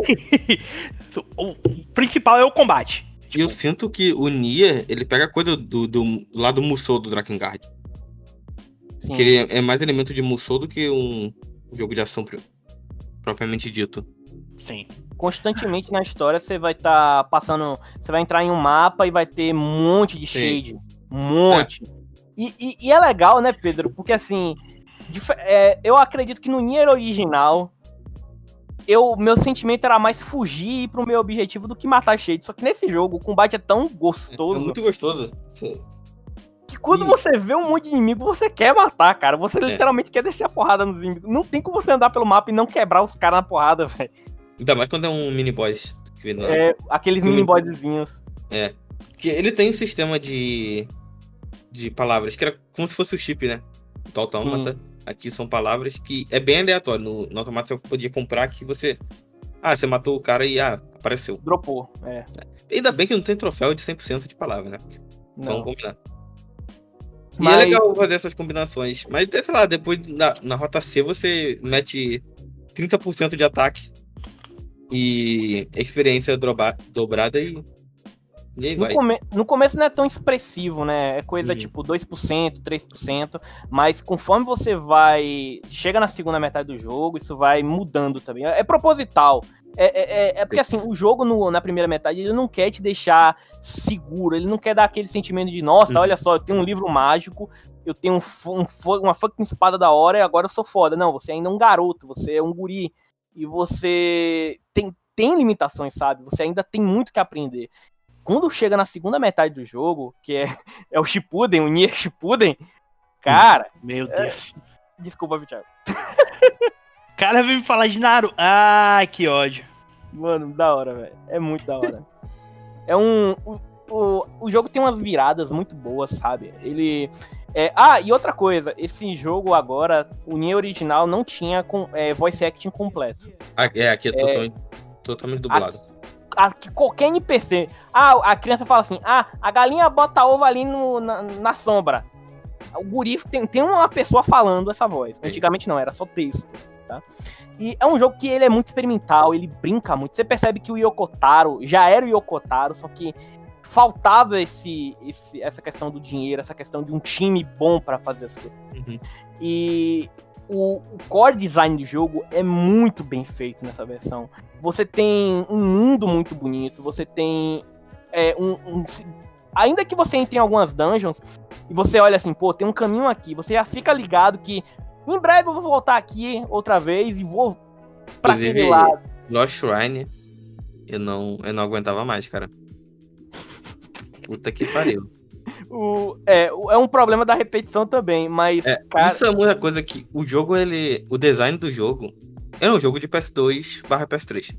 Exato. Eles mantiveram isso, eles não mudaram nada. Isso é bom. Ok. Você pega o jogo, você tá jogando o jogo PS2 e PS3.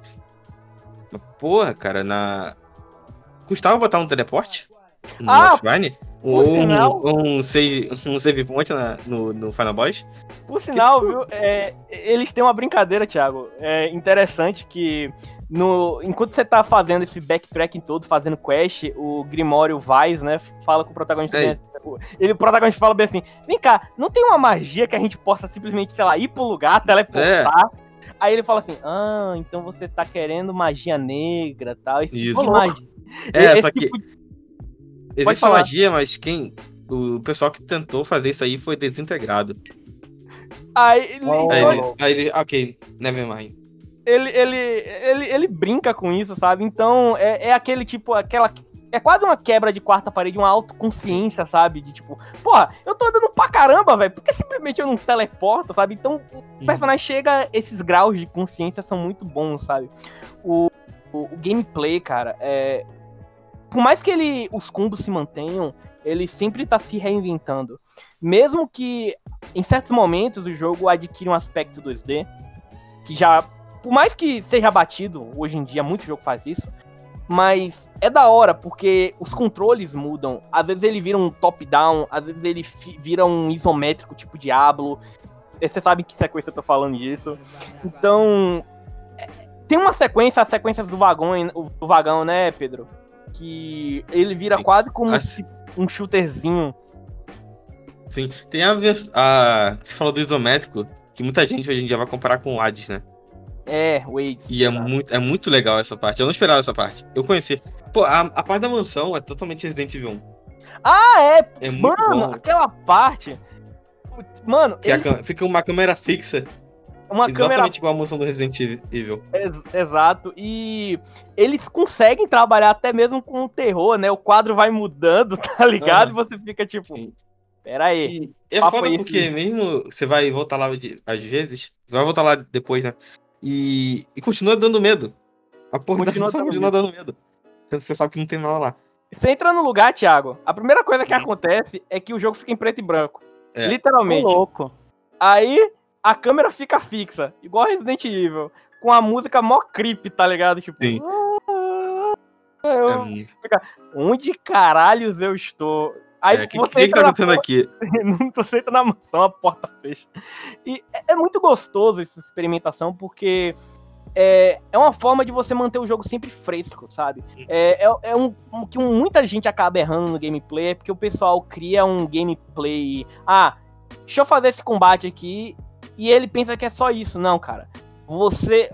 O core do game design você, é você saber re, sempre manter aquele design que você fez, repetir várias vezes e continuar fresco na mente do jogador. É por isso que certos jogos é, fizeram tanto sucesso antigamente com Pac-Man.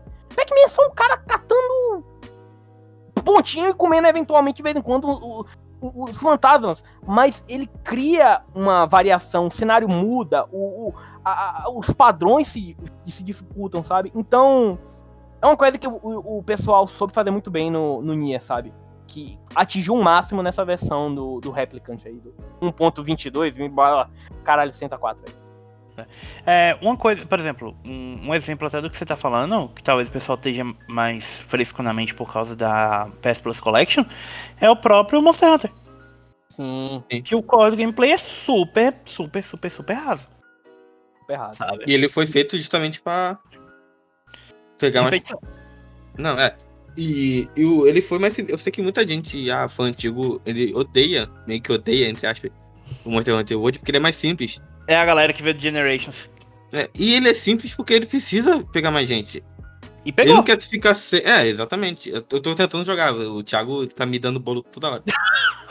Verdade. É, aqui. É, nesse e, caso aí, comprei é essa merda. eu, esqueci, eu esqueci que o jogo tava na conta do site, eu tive que comprar. Ai, Mas... caralho. Mas nesse caso aí, menos é mais. Realmente. É, o, o, a Capcom não quer fanbase, não quer só a fanbase que tem. Ela quer mais gente. E deu certo, que o jogo é o sucesso, o maior jogo da Capcom, né? Sim, o jogo mais vendido da série da Capcom. E, e é aquela E volta um pouco na questão do Nier, porque, tipo, é a simplicidade que. Uhum. A, que ajuda, por exemplo. Uma das maiores críticas que o pessoal tem que Final Fantasy XV é o quê? É repetitivo. Ele é ruim. Mas eu falo do combate especificamente, é ele ser repetitivo, ou ser muito simples. Uhum. E, e, assim, é, é um jogo que mostra que o fato de você ter 13 armas diferentes à sua disposição não significa muito se você pode só spamar o uhum. mesmo golpe o tempo é. todo. Exato. E eu acho que. A, por que, que o Nier original teve essa recepção? Teve um status de cult? Por causa da narrativa. E aqui ele, ele, meio, ele continua a mesma vibe. Só que ele melhorou, óbvio, ele melhorou os gráficos. Que, pelo amor de Deus, é. Não tinha como não, melhorar. O, gráfico não é, porra, última geração, mas. Né? E, Mano. o combate, você? Você agora, o, o pessoal que, que gostou do Automata, agora ele tem uma desculpa pra pelo menos ver a história do Nier Replicant jogando um jogo divertido. Ele é divertido de se jogar. E ele continua bonito. E é uhum. como eu até falei.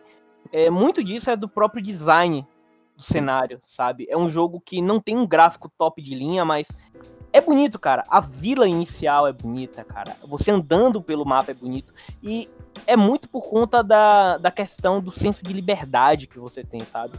É, quando você entra, quando você sai na, naquelas planícies lá que tem o, os restos do, da, do, dos trilhos de trem assim, Uhum. E começa a tocar música, cara. Nossa senhora, é uma sensação tão boa na alma, sabe? Você se, você literalmente se sente numa aventura. Você é pego, você o jogo te pega logo de cara assim, fala, Sim. porra, é, vem, vem comigo. Eles poderiam ter feito, não ter só fazendo uma transição da vila pro, pra, pra planície. Mas não, você tem a tela de loading, você tem uma tela de loading com informação do jogo. E tem até uma brincadeirinha ali na, com o load carregando. Você tem a Iona fazendo, caindo no chão, fazendo tchau. Correndo, andando. É. É. Na hora que você entra na planilha, você. É aquilo que eu falei, é uma sensação que você tá jogando um jogo antigo. Ele é, pega uma... na nostalgia. Outra uma... coisa. Só uma, uma, pergunta que eu queria fazer pra vocês em relação ao, ao combate ainda. É, vários dos personagens que se tornaram icônicos na, na acho que no, de uma forma geral, principalmente o Emil, por exemplo, uhum. Emil, é, vem daí, né? Então o pessoal finalmente vai entender o que é aquela porra que o Yokotaro usa na cabeça. Exato. Inclusive, é, depois você entende o Yokotaro é um grande filho da puta, que fica usando a porra dessa cabeça. Sim. Demais. Que é um bagulho muito triste. O, por sinal, o Emil, é, eu gosto. É interessante, o pessoal fala muito da Kainé, né? Mas o Emil também é um personagem muito cativante, cara. Ele é um personagem uhum. muito. É, na inocência dele, sabe? Na. Por sinal, ele foi um dos personagens que mudaram os dubladores, tá? É, é ele é igual do Automata, né? Exato. É o mesmo do Automata. O, então, é, é uma coisa que te faz ficar, sabe, bem comovido com a situação dele, uhum. a, o, back, o backstory dele, a situação dele. E quando ele aparece no início, os poderes dele surgindo, você fala, pô, beleza, da hora. Esse guri é interessante. Mas quando tem a transformação, eu não posso é. falar muito disso, né? Mas quando tem não, a virada... Quem jogou o, auto, o Automata, você conhece o Emil de lá. Exato. Quando tem ah. a, a virada, cara, você fala, porra, hum, coitado, velho. Coitado. É, é, é, é...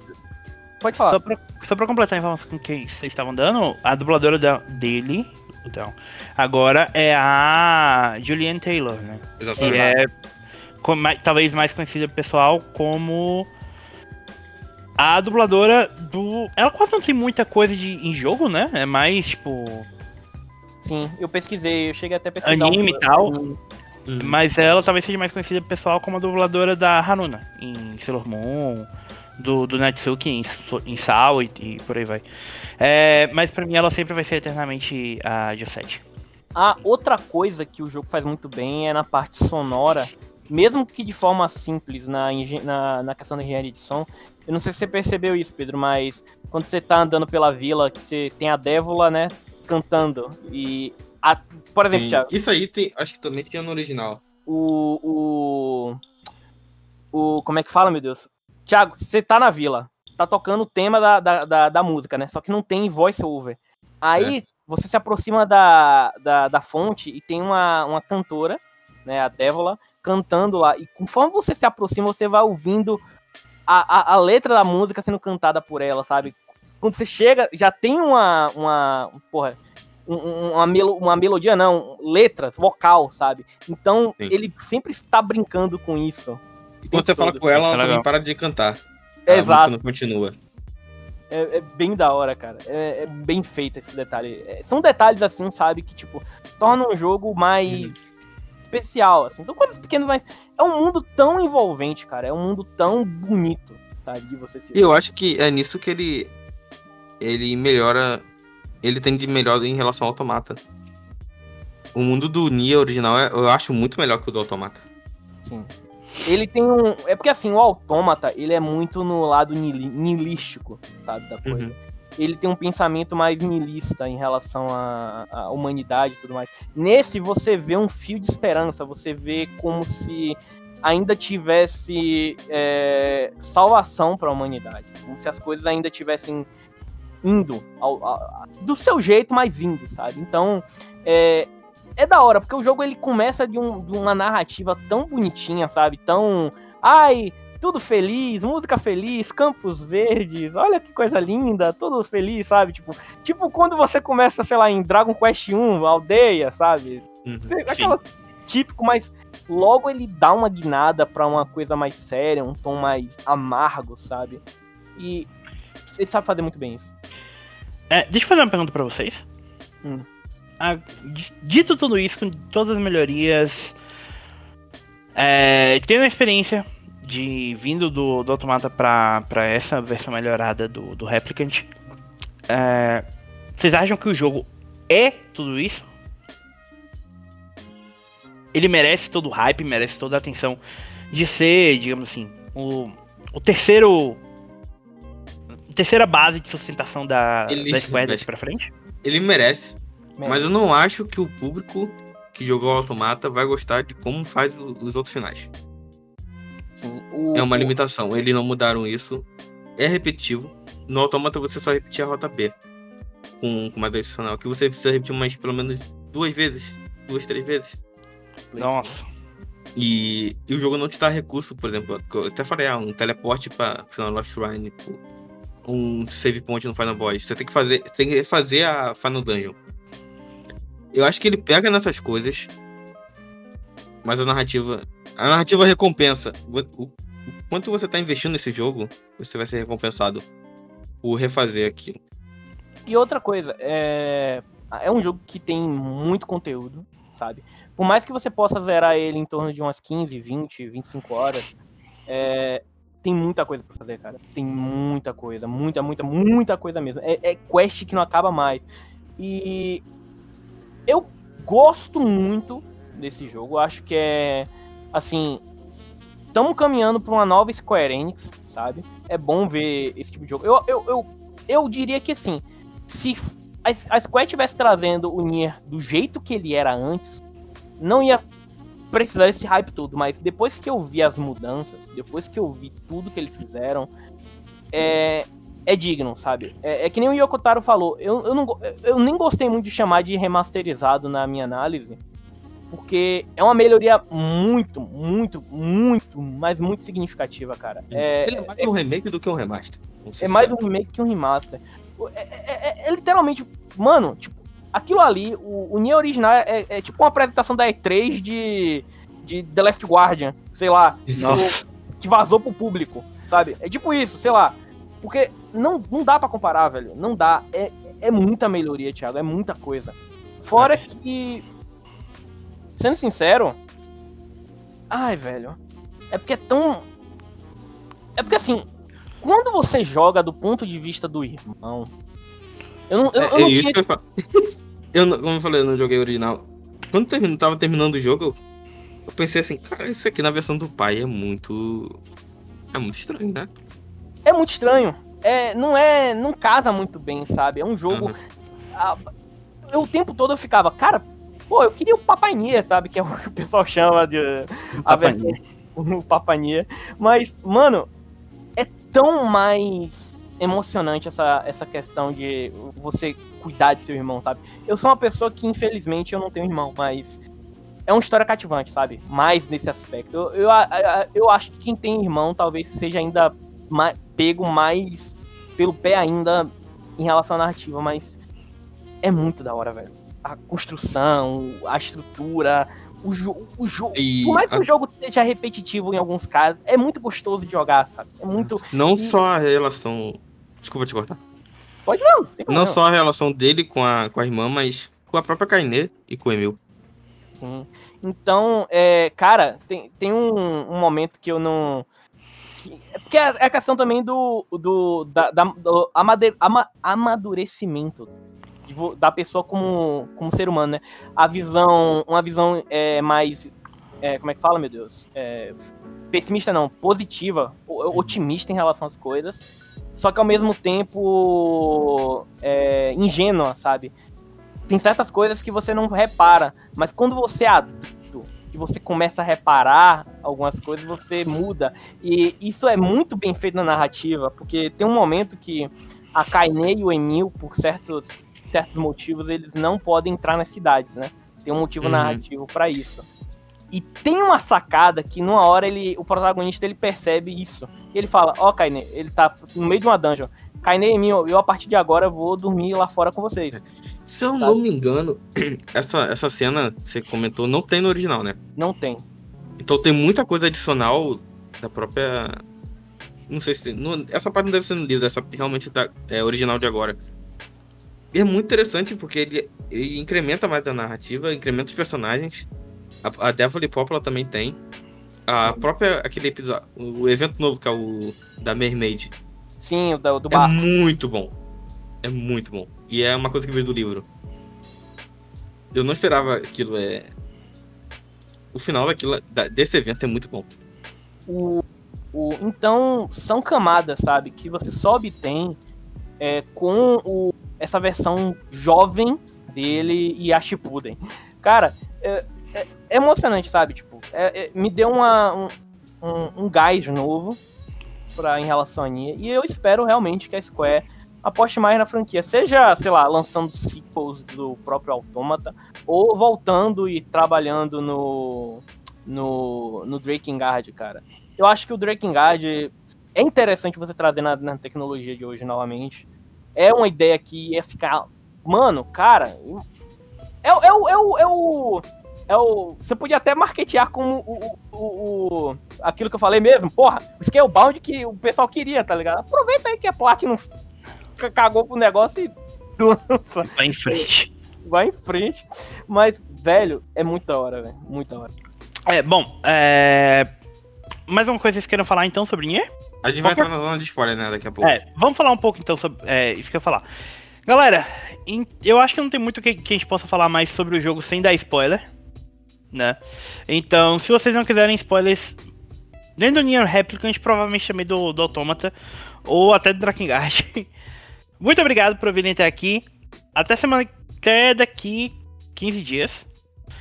Com a edição super especial para vocês. E teremos novidades até lá. Então, estejam presentes no nosso pod próximo podcast. Já agradeço muito vocês. E quem continua com a gente agora é a, estamos, a mesa de vocês estão livres para discutir a história. Estejam avisados que a partir daqui tem spoilers. E spoilers. Tchau. O, o final D. É um grande vai tomar no cu. eu que tava mandando fuck you. Porque. E o Thiago, você importa com spoiler? Nem um pouco, pode falar. Então, porque você sabe, o tempo todo você sabe que o Nia, ele tá errado, né? Sim, sim. Ele tá cometendo genocídio. E diferente de um certo mangá, ele não te agradece por isso. Eu não tô falando Tiga aqui no que hoje não, né? Porque. Não sei, será? Não sei. É... e ele é muito bom, ele mata, ele simplesmente apaga o protagonista da história. E eu gosto, eu gosto muito desse final. Porque o A e B eles são meio que agridoces. Eles encerram lá o, o Nier com a irmã e o Shadow Lord também. Mas o final, o final C é legal. O... Não para ele, né? Que ele perdeu a Kainé. Mas o D é um grande. Vai tomar no cu. É, uma coisa que eu queria perguntar pra vocês é qual dos finais é o final canônico, né? Que vai levar pro Autômata. Eu acho que é o E. É o novo. Final E. O E não é novo, não. O E já tinha. Não tinha no livro. O E eu... já tinha no, no, original. Não tinha? O, o, que eu sei, o E não existia. Só tinha até o D no original. Tem certeza. É. é. no original eram quatro finais. É. E o E, o e veio no livro, mas o E não tinha os callback pra. É foda que callback é foda, porque o automata veio depois, mas é, ele liga com o automata. Inclusive tem um cameo da, dos dubladores da 2B e do NS. Agora, só em relação a. Assim, cara. Quando você descobre em relação a, a todo o projeto que tá acontecendo em background ali, quando uhum. você literalmente descobre o que tá. que é de fato, o que de fato aconteceu com a humanidade.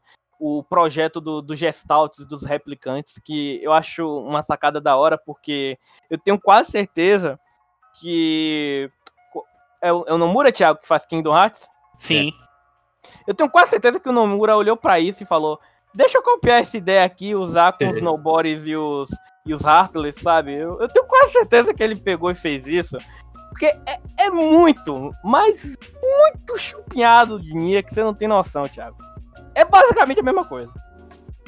E é, É, você mas- descobre que o, as shades são humanas. Meio que sobra do que eram humanas.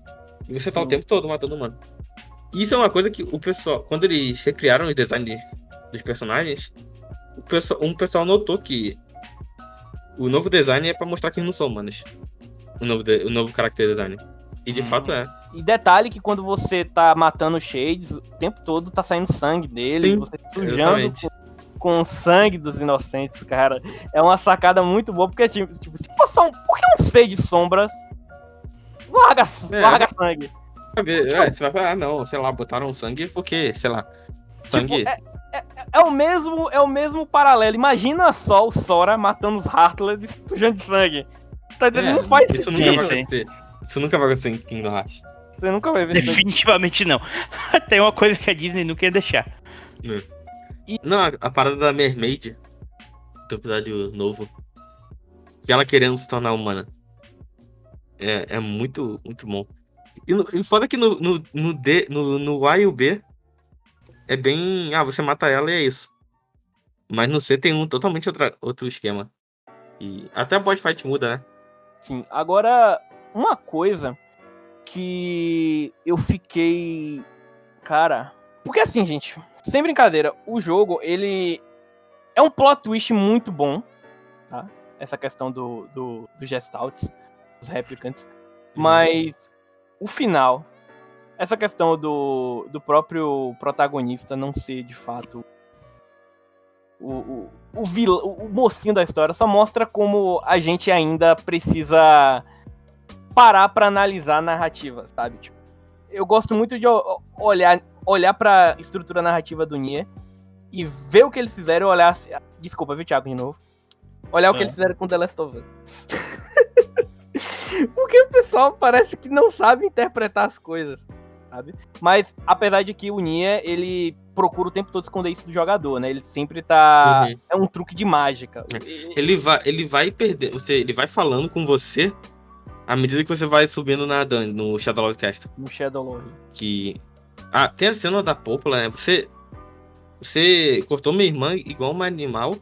E agora você quer parar. É, é sério mesmo? Tipo, depois disso tudo você quer parar agora? Quer que a gente faça pazes? E, e logo depois dessa cena tá ele putaço ainda. Não importa se alguém ficar na- no caminho dos meus amigos, da minha irmã, eu vou, eu vou cortar. Então ele Sim. já vai perdendo a cabeça. ele é, é bizarro essa transformação nele na personalidade, porque é o que eu falei mais cedo. Ele era um protagonista ingênuo. Você, de um lado, você tá tendo um personagem completamente ingênuo, que aceita tudo que o pessoal tá falando e impõe a ele, Pra começar a se tornar autoconsciente, se tornar um homem de fato, sabe? É, chega, eu, eu até relaciono isso, porque assim, a questão da Dévola e da Pópula, né? São até, eu gosto de considerar até como se fossem versões paterna e, e materna, sabe? É, é natural um pai se rebelar contra o- Perdão, um filho acabar se rebelando contra os pais. Não se rebelando no mau sentido, mas indo até contra o que eles sempre pregam, assim, sabe? E assim, por mais que a Dévola e a Pópula tenham também um pouco de sacanagem também, De eu- culpa. eu- de culpa. eu- Isso é eu- um twist que, infelizmente, foi estragado porque eu joguei em Automata. Uhum. Porque ela, em Automata você tem o- a redenção dela de. Porra, isso é tudo culpa nossa, de certa forma. Então eu já esperava que ela fosse trair vocês. Que ela Sim. fosse trair aí. Então. É meio. meio que quebra. Mas é, é da hora, tanto que na rota C você vai. ele- ela- eles vão dando cenas adicionais com ela. Falando, Pô, a gente devia, a gente devia impedir ele. É, devia, mas vamos ver onde vai, isso vai dar. É curioso. Uma coisa que eu gosto também, as sidequests do, do, do jogo são ruins. São. Sim. Ainda mais quando E elas são você... propositalmente, mas eles são propositalmente ruins. Sim. Mas você tem, tipo, você tem. a a- um dos mapas pra pegar arma é uma bosta. Porra. Mas você tem a, a sidequest do, da, da, da, da velhinha no, no farol, é legal. A, a O do do farol, casal lá de, da Bolsa Vermelha é muito bom. sim, porque que ainda mais o- que ele acontece depois. O, o, que eu gosto é que é, tem até uma piada, por sinal, que conforme você vai fazendo as side quests, tem uma moça que. Você é aquele garoto que fica fazendo tudo que a galera fala pra você, não é mesmo? É, é, é esses pingos de, de autoconsciência do jogo, sabe? Tipo, é o jogo falando, ei, você não acha muito estranho você tá simplesmente fazendo um monte de coisa que todo mundo tá falando e tudo mais, mas a, teve uma. A, a side quest do pessoal lá da. Me lembra o nome da região da. onde todo mundo fala com regras. O Facade. O, fa, o Facade, sim. Eu, tem a questão de você achar o. A mulher do. Que, porque assim, ó, Thiago, Thiago tem uma, hum. literalmente uma side quest em que. Ai, desculpe, é, minha filha sumiu. Aí você ah, sim, é procura. Aí você descobre que o cara, o namorado da menina, fugiu com ela. E quando você vai atrás do namorado, ele matou ela sem querer. Isso. Mas na realidade. Ô, louco. Aí, aí quando é. você chega pra falar com a mãe, ó, tua filha morreu. Aparece. É, a, filha aparece. a filha aparece, tipo assim, ah não, eu caí, eu, tro, eu tropecei, mas eu tava de boa. Tipo, o cara tinha desovado o corpo da menina fora da borragem. e a menina acorda assim no meio do deserto. Não, não, tô de boa aqui, vou voltar aqui pra cá. E algumas. E, e algumas sidequests elas têm. Elas vão crescendo também na parte 2. Sim. E essa meia da menina, eu não acabei fazendo a segunda parte da sidequest dela. Mas uma hora ela tá no deserto lá, outra hora ela não tá mais. Eu não sei se alguma coisa que triga, mas eu fui literalmente na mesma parte. Então, sei lá, eu não sei se muda a sidequest dependendo da rota. Agora, dessa parte de lore, eu gosto muito dessa lore do pessoal do, do, do Facade aí. Eu, como, ele, como é uma crítica às regras. Porque. Sim. Principalmente a frase. Porque assim, ó, Thiago, é basicamente uma civilização que ela é, vive sobre regras. Ela tem mais de 8 mil regras. Tipo assim, ah, Nossa. você não pode falar. Se você é uma pessoa nova na cidade, você tem que literalmente fazer um tour na cidade antes de falar com qualquer pessoa. É. Agora, é, é interessante que o protagonista, né, ao ver esse tipo de costume diferente, ele fala bem assim.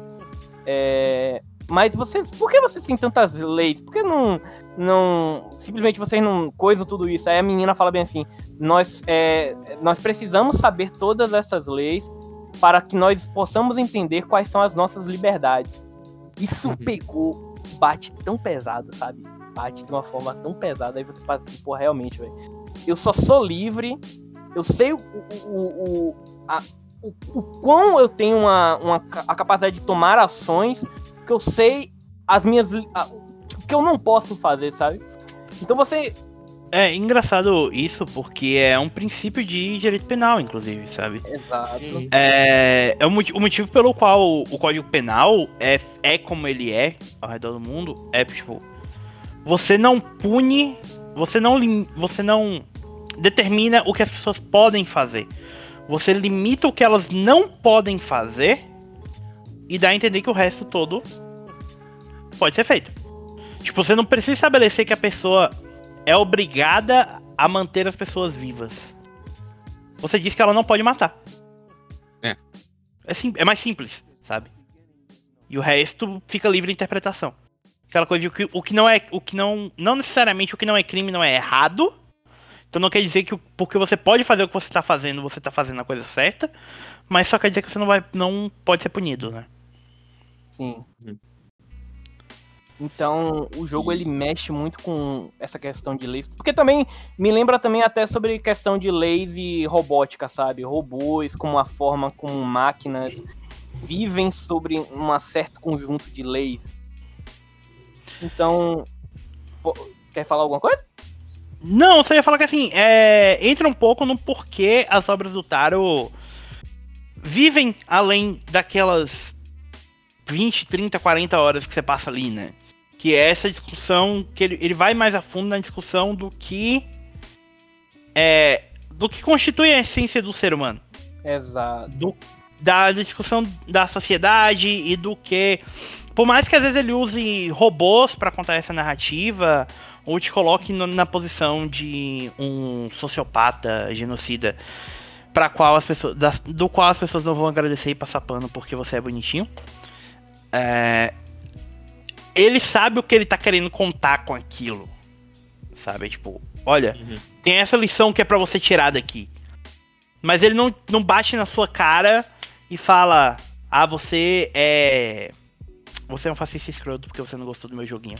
Mas essa abordagem é muito boa, porque assim, quando você observa robôs, é, é porque o robô é a criação do homem, sabe?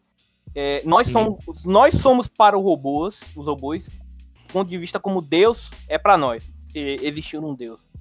É, então, a melhor forma de você trabalhar esse conceito sobre humanidade é justamente tratando sobre isso, porque no, quando você trabalha com robôs é, e a dinâmica deles com seus criadores, tem essa questão do livre-arbítrio que constitui de fato ser um humano, como a mente, quais são as nossas liberdades, quais são as nossas é, individualidades, o, o, a questão do dever, do caminho, propósito, sabe? É, tanto é, não é à toa que o Autômata é, tem quatro robôs que são é, tem, são nomeados em, é, por conta de grandes filósofos, que é o Jean Paul, o Pascal, qual é o nome da, da robô? É, tu, tu, tu, tu, se lembra? É, da, do parque? É a vermelha, a robô vermelha. É Beatriz, eu acho. É, é, não, não lembro. Jean Paul, Pascal, tem Kierkegaard tem outro. Enfim, são pensadores que, é, digamos assim, definiram muito a questão do, do ser humano, do sofrimento, do, do, nosso propósito, cara. Principalmente Sartre, cara. Que é, é ele tem um. Desculpa, pessoal, se eu estiver viajando muito na maionese, tá? Mas o Sartre ele tem uma, uma, uma frase que eu gosto muito, que é a existência precede a essência. Se eu não me engano. Me corrija se eu estiver errado, viu, Thiago? Existência precede a essência. Eu acho que é, só pra, pra registrar, o, os robôs são Jean-Paul Sartre, Simone de Beauvoir e. Isso, Simone, Simone, exatamente. Simone. Eu não sei porque tava com Beatriz, é Simone. Simone de Beauvoir. E, e a questão do Sartre, cara, é, é muito interessante porque o que, o desculpa novamente se eu estiver falando isso, pessoal, se você que está escutando achar isso chato, né? Mas é porque eu acho incrível.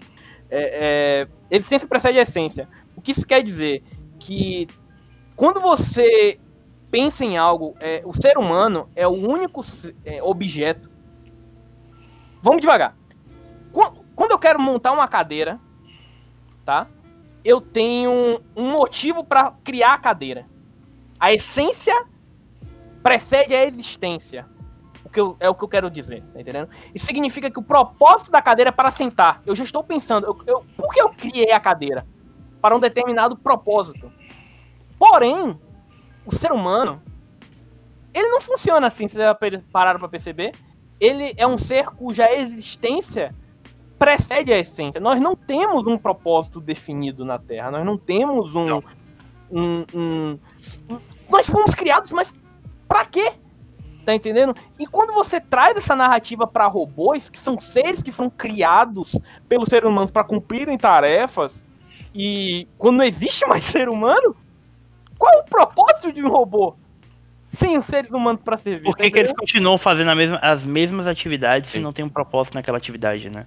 É isso, cara. É, lembra até um pouco o Oli, sabe, da Pixar. Então, cara, é foda, velho. Então, o Yokotaro, mano, ele. Ele é surtado, mas ele consegue trabalhar isso de uma forma linda e, e assim. Tá o tempo todo lá, sabe? Esses preceitos de filosofia e tudo mais. É só você pesquisar. Esse é o twist, né, do Automata. Sim. Que não tem humanidade, vocês estão vivendo pra nada. Pra nada. Não, não, já foi, o ser humano acabou. E, mano, é muito impactante, cara. É, é, é, é, são histórias que. O twist, infelizmente, acaba destruindo bastante o build-up da história, mas. Cara, é, é uma experiência muito boa, cara. Sem brincadeira. Sem brincadeira mesmo. É... O, o, o Replicant ele não esconde muito. Mas quando ele te joga na cara, que é aquilo mesmo, você. É.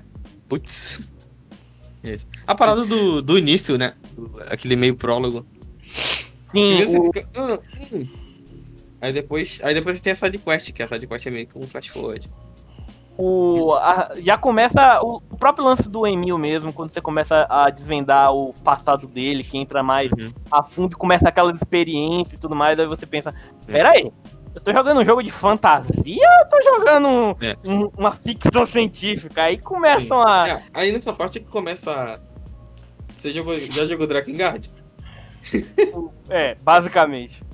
Mas acho que, se eu não me engano, ele só confirmou. O Taro só confirmou mesmo que ia ser coisa de Drakengard no, no livro, né? É, tá O confirmando jogo, o o, livro. jogo, é, o jogo nunca deixa claro que, que, era, que era no mesmo mundo. Sim. Porque na verdade você só vai descobrir lá na frente que é no mesmo universo por causa da questão da. White. É. White. Cyanide Syndrome, uma coisa assim, né? Red Eye Syndrome, alguma coisa É. assim. Sim, Red Eye Syndrome. É, que é, que é a, síndrome do fósforo branco. Fósforo não, do cian... Enfim, foda-se. Do sal, do sal branco. Síndrome do clorina... Clo, clo, White. Chlorination Syndrome. Ah, É, foda-se. Síndrome da cloroquina. É, é síndrome da cloroquina branca. Eu acho que. Alguém morreu. Ah, o Leo vai morrer. Bom, É, basic- é, é, exatamente. White Clona... Chloronation. Chlorination Syndrome. É esse nome bizarro. Bom, é, eu só acho. Só uma coisa que eu queria fazer observação. Eu acho muito engraçado o fato da Simone de Beauvoir ser citada em Nier Automata e ser um jogo que tanta gente faz, faz questão de dizer que é machista, né? é. Qu- Quando claramente o, o Taro tem uma paixão por uma das, da- das Sim. filósofas mais feministas da história. É, ele... é, ele tem um jeito... É porque... É, é, mas é foda, porque aí vendo o negócio...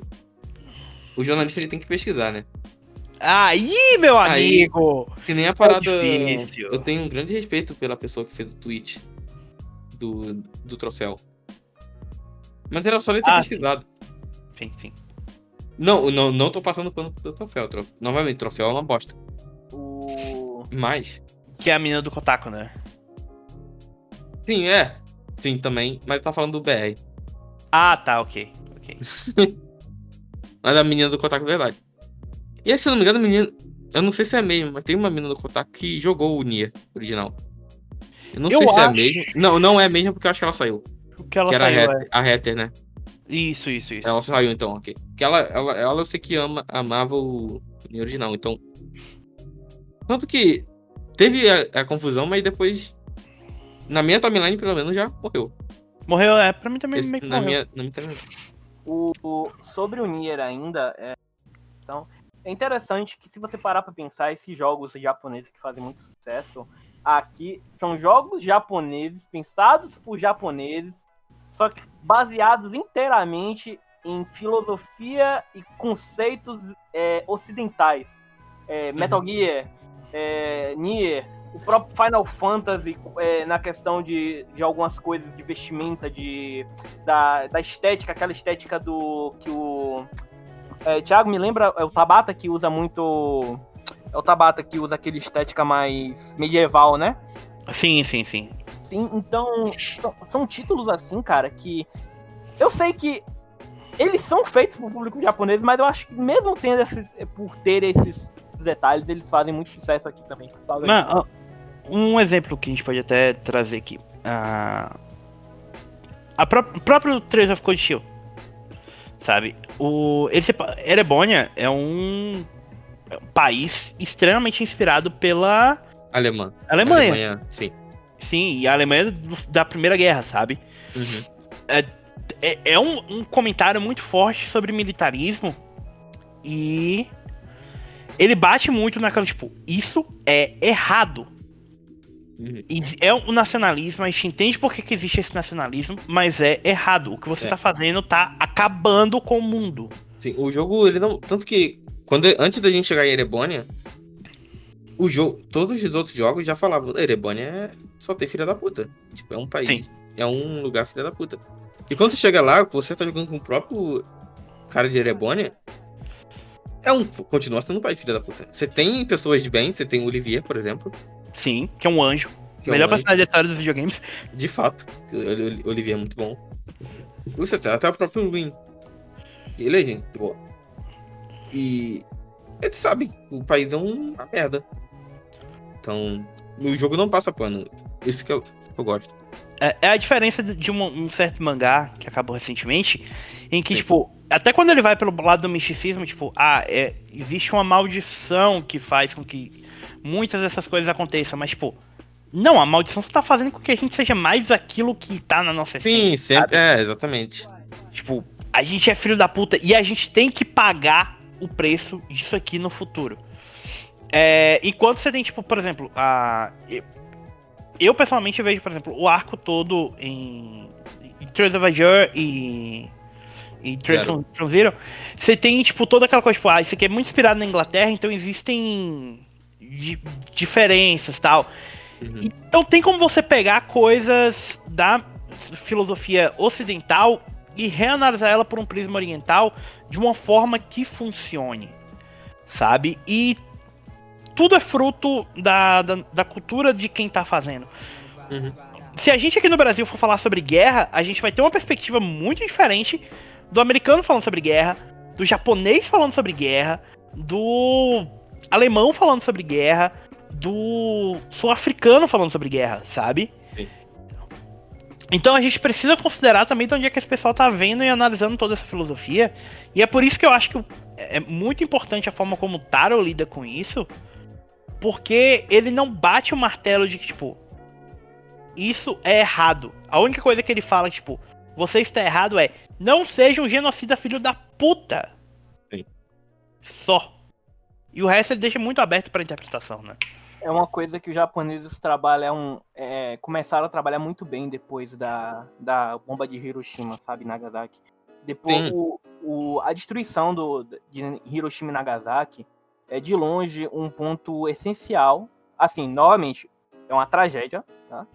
O que aconteceu.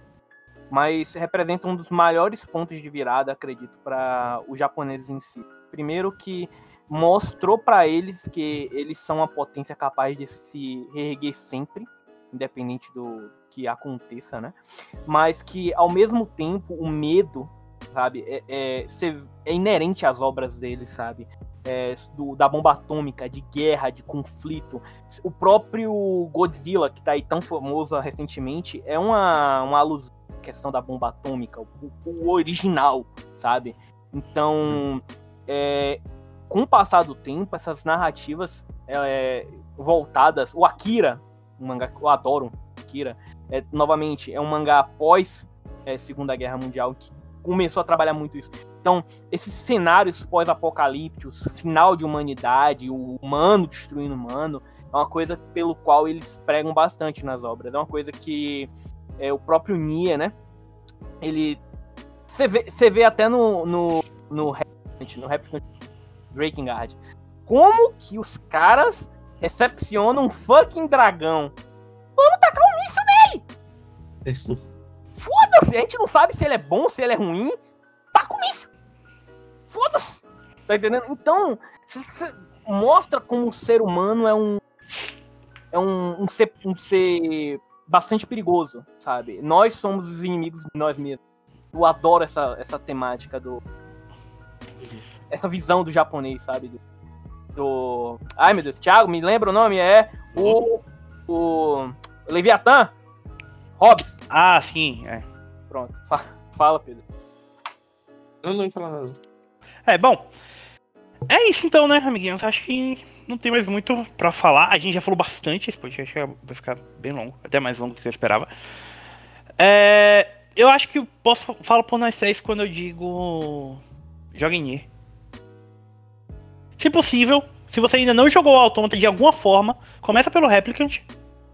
Joga o Replicant, depois joga o Autômata. Uma coisa que eu esqueci de. Se você já jogou o original, já jogou o original, não tem dinheiro, ainda mais considerando o nosso cenário, Sim. não acho que você deva comprar. É. Se for só pelo conteúdo adicional, você olha no YouTube. Sim. Porque, apesar do conteúdo adicional é bom, é. Mas ele é bem rápido, assim, relativamente rápido. É Se bom você. se você- É bom a gente falar que o jogo tá saindo pela belíssima 300 reais, tá? bagatela de 300 reais, né? Sim, isso no PS4, eles não tem versão de PS5 ainda. No, no é. PC eu acho que tá mais barato. Outra coisa, é, primeiro ponto. Você, se você jogou, é, por onde começar? Você pode claramente começar pelo Replicant, passar pelo Autômata, como você também pode fazer o caminho inverso. É, agora, com, com o que eles fizeram, é, é até interessante você revisitar os jogos dessas duas formas, sabe? Cria uma, Uhum. uma coisa interessante, como se fosse um, um- Principalmente se você jogar seguido, tá? Não, não vai jogar o, o Autômata depois de um, dois anos jogar o réplica, que você não vai lembrar porra nenhuma do que, do que você viu no jogar Autômata. o. Eu preciso jogar o Automata. Acho que eu platinei e não, não, não mexi mais no jogo. É, só pra registrar, o tanto o Replicant no PS4 quanto no PC tá 250. Parabéns aos envolvidos Isso. por lançarem o jogo É. no Steam por 250 reais. Puta É, então, Eu- então o... é que eu comprei a versão física, né? A versão física tá 300. Nossa, velho. Eu, só que eu paguei 263 porque eu tive um desconto na Amazon. Mas Ah, tá sim. muito caro. Ah, só uma coisa, viu? Detalhe, é, previsões do. Aproveitar PSX Plus, né? Previsões do, do nosso podcast, eu não duvido nada. A Square tá fazendo uma coletânea em breve aí com o Autômata e o Replicant. Ah, eu também não duvido. Sim, não duvido não. Acho que, É. acho que não vai ser pra PS4, não, vai ser PS5. Eu acho, tipo, daqui um ano, por exemplo, pra PS5. Boa. É. Sabe? Tipo, que foi, com, com- foi o que eles fizeram com o, o Autômata, que foi. A. Na Become, Become as God saiu, acho que um ano depois. Um ou dois anos depois. Mas eles sempre esperam, provavelmente quando o jogo sair pra, pra outras Uhum. plataformas, que eu imagino que vai sair pra Xbox também. Que é o, o que a Sony tem feito, né? Tipo, lança o jogo pra PS4, com um ano sai pra, pra outro, outros. Sim. Pra, pra, pra Xbox e Switch. Inclusive, parabéns aos envolvidos que a versão de Steam consegue estar pior do que a da Sonata. Eu não sei como vocês fizeram isso. Ah, Tinha uns velho, caras investigando e parece que o jogo ele, ele, ele joga muita memória. Ele libera muita memória e, e- e os caras não sabem porque, como que o jogo está sequer rodando. Assim, ó, ó, sendo sincero, hoje em dia a Steam, o pessoal do PC fala, ah, PC Gamer, Master Race, etc. Vamos ser sinceros, né? O PC, no final das contas, na maioria das vezes, ultimamente, tá saindo com umas paradas bem cagadas. O pessoal tá. Mas a, a tua lógica, ela, não, ela não, nunca fez na- nada de PC. Nossa. E Quase nunca fez nada de PC. Então, os caras realmente não têm experiência. Só que a parada da Platinum agora é só o filho da putice. né? Que a É, Platinum não. sabia. Eu, fico, eu realmente fico impressionado como o pessoal não consegue fazer um port que preste pra PC, cara. E os jogos são feitos no PC. Fica aí. Sim. Não, pior de tudo, não é nem isso. Tipo, eles poderiam ter lançado depois, etc. Mas eu aposto que mesmo se ele tivesse lançado com um ano de diferença, ia sair cagado o porte ainda. É. Bom, é... saudades, abraço, bate, bate marca Night no PC. Meu Que você nunca mais seja lembrado. Bom, é isso então, amiguinhos. Até daqui 15 dias com a próxima edição do nosso podcast. Como sempre, sigam a gente na- nas nossas redes sociais, não vou repetir. E sigam o Pedro no Ladino Crow no Twitter. Acessem o, o site, é gameslodge.com.br. Gamelod, sim. gamelodge.com.br sem o S, não coloquem o S como eu. E valorizem o trabalho dele. Pedro, muito, muito, muito, muito obrigado por ter participado desse podcast com a gente. E em breve, quem sabe, a gente grava novamente. Pô, seria um maior prazer. Muito obrigado pelo convite, vocês dois. Foi um Foi podcast muito legal o foda, papo. Muito foda. E que, bora ajeitar esse podcast de Trails e jogar o Monster Hunter. Ah, sim, sim, sim, sim. Hoje, hoje, hoje, hoje eu estou à disposição, se quiser me chamar. Estão por aí. Qualquer coisa eu puxo o leão também. Chamar o Kyurem também. Ah, agora sim. tá jogando Nia. Então, Ah, é. O... Ah, é até bom lembrar disso, né? Nier ficou tão popular que, até, que ganhou até série de, de missões em Final Fantasy XIV. E sim, eu comecei coisa, a jogar Final Fantasy XIV pra, chegar nessa parte do. Escrita pelo próprio Yokotaro, Yokotaro que queria que tivesse permadeath. Na dungeon É. dele. Acho que eles vão recriar também o Final Boy de Drakengard 3, alguma coisa desse tipo. Eu não, eu não cheguei a pesquisar. Vai ter um boss inspirado em Drakengard.